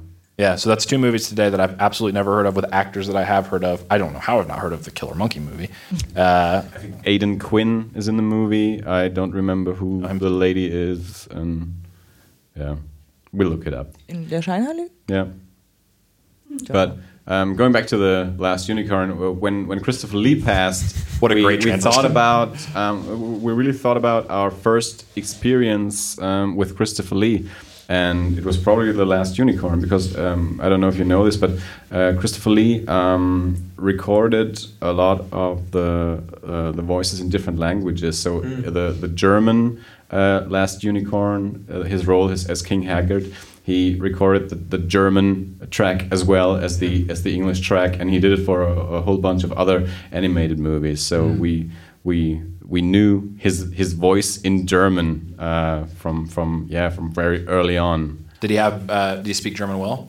Yeah. he Yeah. yeah. He's um, Very much. he, he was uh, a multilinguist. I know he had I knew that. background, but Yeah. He was, he was a British spy in the war, and Yeah. I think, Yeah. he had to have- And I, I, I think he did uh, some uh, some intros for a German metal band and Yeah. went on tour with them. yeah, Yeah. I remember hearing that. yeah. That was mental. Yeah, I think he might have actually sung one of their songs. I think so. I think he he one time uh, went on He tour was with quite them. a fan, Yeah. if I remember. Like he was big into his metal. yeah. Dave, as you're the uh, animation expert, do you Oh, know the, do you know the movie Valhalla? The, Oh. um, it's a, like a I think a Swedish um, animated movie. It's it's based on a, a Swedish comic book called Valhalla, and it's about yeah like the the, the, the, the Nordic gods Thor and, and, and Odin and every one of those. And I'm- there's this little troll called at least in Germany, it's called Quark. and I just thought of it because uh, in the German version, Christopher Lee also uh, voiced uh, Odin in, in that one, and that's also a movie that was really big for me, and I've read the comics. Yeah, and, and I've I've not heard of it. I have no idea uh, how how well known it is. Given how big it is world. for you, I, I Um, might not suggest it for this show just in case. no, I think um, we'll look at. I'll, I'll, have a look at that because I'm always interested in having a look at, at new stuff that I haven't seen before. Um, and you know, Norse mythology is always a, a rich uh, tapestry to draw from. So I'll definitely have a look at that. And you never know, we might end up covering it. Yeah. So I think we're changing the way that we're doing it for the next little while because we have quite a lot of shows on our list. Like we encourage um, listeners to go to the Fan Forums Oh, I still have to do that. and uh, please do um, to post any suggestions for the list, and then we um, when we get like a a fifth week because we go around on, in like a wheel, as Felipe likes to say. So he'll pick a week, and then like uh, Bianca would pick a week normally, and then uh, Tyler, and then me. And then on the fifth week, we just randomly pick one out of a big old hat. Well, we used to. We got like a number generator now. So Did you guys used to actually have a real hat that you picked? we actually did. Felipe showed me this week. He brought some of the cue cards, and he's got messy handwriting, but they were all there. It was all written out. You could make it all out. So, and there we have got like hundreds at this point on the list, but it's always worth adding more to the pile. Um, what we're going to be doing soon, I believe, and this may be like massive behind the curtains. I shouldn't say this, but bollocks to it. Um, we're going to start choosing exclusively from the list. So we're not just going to be like, I fancy watching this today. We're actually going to look at what's on that list and we're going to pick something from it. So we're going to reduce the list numbers, but also it means that the fans are getting more, fans, listeners are getting more um, of their picks actually being talked about, which we thought was a good idea. Plus, there's so much on there, there's got to be something that we would have picked otherwise. So it's always worth putting it on that list. Uh, so I definitely, I'll put attack number one on it. Do you know it? I don't know it. In in Germany, it's called. I haven't Uh, movies. in Germany, it's called Mila Superstar. It's about a, a volleyball player. Oh, really? Uh, oh, what? sorry. You're like oh, okay. I've got I have the- else the- to do over the, there. the complete series at home. Pardon I me. started playing volleyball because of Mila. so um, uh, Mila is uh, 12 years old. I could sing the, the theme song now, but oh, no, it please, starts with- please. with the German, uh, with Mila is 12 Jahre alt, so Mila is 12 years old. Um, and she's uh, she's a, a volleyball. Uh, uh, how do you say it? Superstar. Super, yeah, maybe. And and um, if if if you watch it now, it's it's from the seventies, and and it's so funny because they are smoking everywhere. Computers are big like houses. uh, all the all the children get slaps all the time because it's okay, and and um, ah, it's it's so funny. And Mila is is uh, one spoiled bitch Yeah.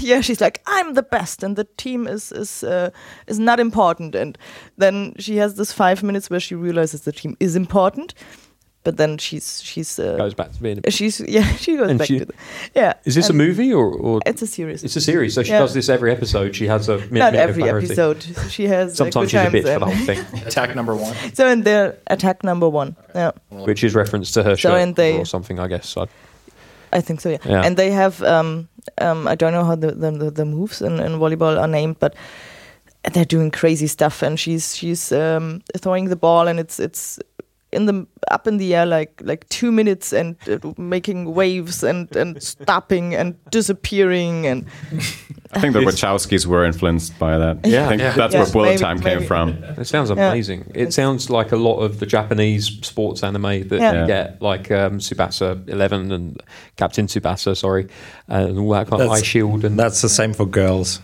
yeah. Well, they had to do one for the girls, so so I started volleyball because of that. And uh, after after the second lesson, I realized it's not like in, in Mila Superstar. Nope. Oh, so so I quit. Hmm. So Did you slap somebody and realize, oh, it's from the seventies? I can't. I'm not allowed to do that. No, I didn't. But And- my ball didn't didn't fly through the air for two minutes and disappeared. And Bianca, of course, still wants you to do Case Closed. No, they, We they have did done detective- case Oh. closed. Technically, we did Detective Conan, so we did Yeah. like the in wait. No, we did do Case Closed. Sorry. Yeah, yeah, no, we did. we yeah we did the English language version. Um, we might do more of it though at some point because we didn't really get to get much into it. No. It was we we saw like maybe the first dozen episodes or so. So it's a big series. There's a lot to cover, and it is on Netflix now. I noticed last night when I was trawling through your Netflix. So, but, but is it uh, the, Japanese version with? I'm Uh, not sure. If we're lucky, it's both. there, there is a, a site from from Switzerland where you can watch all the the dubbed um, versions, uh, the episodes in German, Mm. and everything after that in Japanese with uh, subtitles. Mm. So Okay, I, I would. I would be happy if it if it uh, if it was in English. At the very least, it should have like English subtitles, if not English dubbing. Um, there is. Um, there's a fantastic example on Netflix at the moment of a show which was made into an English show, like English language show, Mhm. and it's awful because the original is a magical girl anime Mhm. um, called. Um, mm, that's not what it's called. um, I can't remember what it's called now, but um, basically they all have like compacts and they um, they have magical jewels in them and Yeah. they pat themselves and they get ch- changed into these outfits. And Netflix brought it over and they've changed it into something called Glitter Force, which Whoa. and they have cut the crap out of this thing. It looks awful in comparison to the original version. Yeah. The original version wasn't brilliant, but it wasn't this. It's um, it's awful. So I'm hoping that yeah, I'm hoping that Kate Close. gli- glitter force sounds like like uh, like it would be a, um, something for Christopher Street Day. Yeah, I just want to say let's form a band and call it Glitter Force. Glitter Force. Yeah, Yeah. and play it. I think it's like Scissor Sisters or something like that. I have several bands at this point. I Yeah, we all do. Unexpected Bears. You know, still got to drop our first single. um, I don't even remember where that came from now, but we are going to call our band Unexpected Bears. My rock band four band is actually called Unexpected Bears. I don't want to tell you what our rock band four band is called because it's embarrassing and it's it's very childish.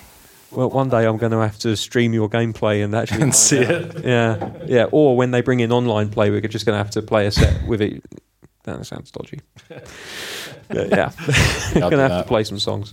I think we're at the point where we're gonna wrap up now. We're So- dwindling on material. Amanda and I and it's getting late, and and have to get uh, a train in the morning. and More we're terrified. We're going to end up in another part of Germany on accident, I think. So um, is there anything else you want to have mentioned on here? Uh, I want to thank, uh, I think all of us want to thank Dirk for letting us record in his house and having us over. Hooray, It's super cool. Thank you very much. I've been I just, just haven't been here uh, half of the time, so it's uh, it's We talked about Hanukkah and other dimensions and stuff every Uh, time you were gone. okay, no, it's took good. advantage of it. So I haven't been here. uh, yeah, and No, it was a pleasure to have you. yeah, thank you. That's awesome. And then thanks to uh, Bianca Nadi too for taking care of us in Germany, and it's been super fun. Thanks for visiting us. I mean, we're still here for like four or five more days, so. but, but yeah, Yeah, That's all I it's, it's been a great time so far, and I can't wait to get my ass handed to me on Mario Kart tomorrow. and uh, yeah, it's been a nice, relaxed end to what has been quite a hectic week Yeah. of travel and everything. And uh, you know, once again, thank you, Dirk, for hosting us. Um, I'm blown away by this studio. I really am. It's amazing. Yeah. I have literally a front room with my mum and granddad behind me.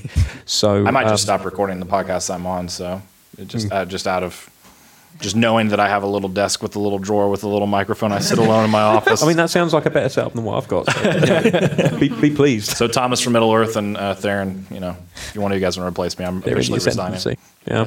So whoever made it to the end of this episode, thank you for listening to this more or less yeah, pretty unusual episode because Yeah. it's the first Das Alles episode in English and it's the first Eerie International episode where we talk about everything and not only about horror movies and Kind of like an Eerie International Das Alles dinner party, where we're just it, like it actually is topic we, to we topic. could have we could have recorded the discussion we had uh, um, upstairs uh, after Oh, after politics. dinner. Yeah, Yes. Oh, that, yeah. that- that could have been an episode uh, very different than Yeah. the one that we did record now. Yeah, with orang utans in hotels and killing people. Yeah, well, the first it- it's it's not It's that different. We we discussed Donald Trump, so Donald Trump to from Donald Trump to orangutans. That's that's, that's not that far a stretch. Yeah. Yeah. I'm afraid of atomic war. Donald Trump. It's, it's pretty much the same discussion. What So- is this red button for? oh wait, I thought it was a Staples button. Oh shit! I'm, I'm going to the bunker.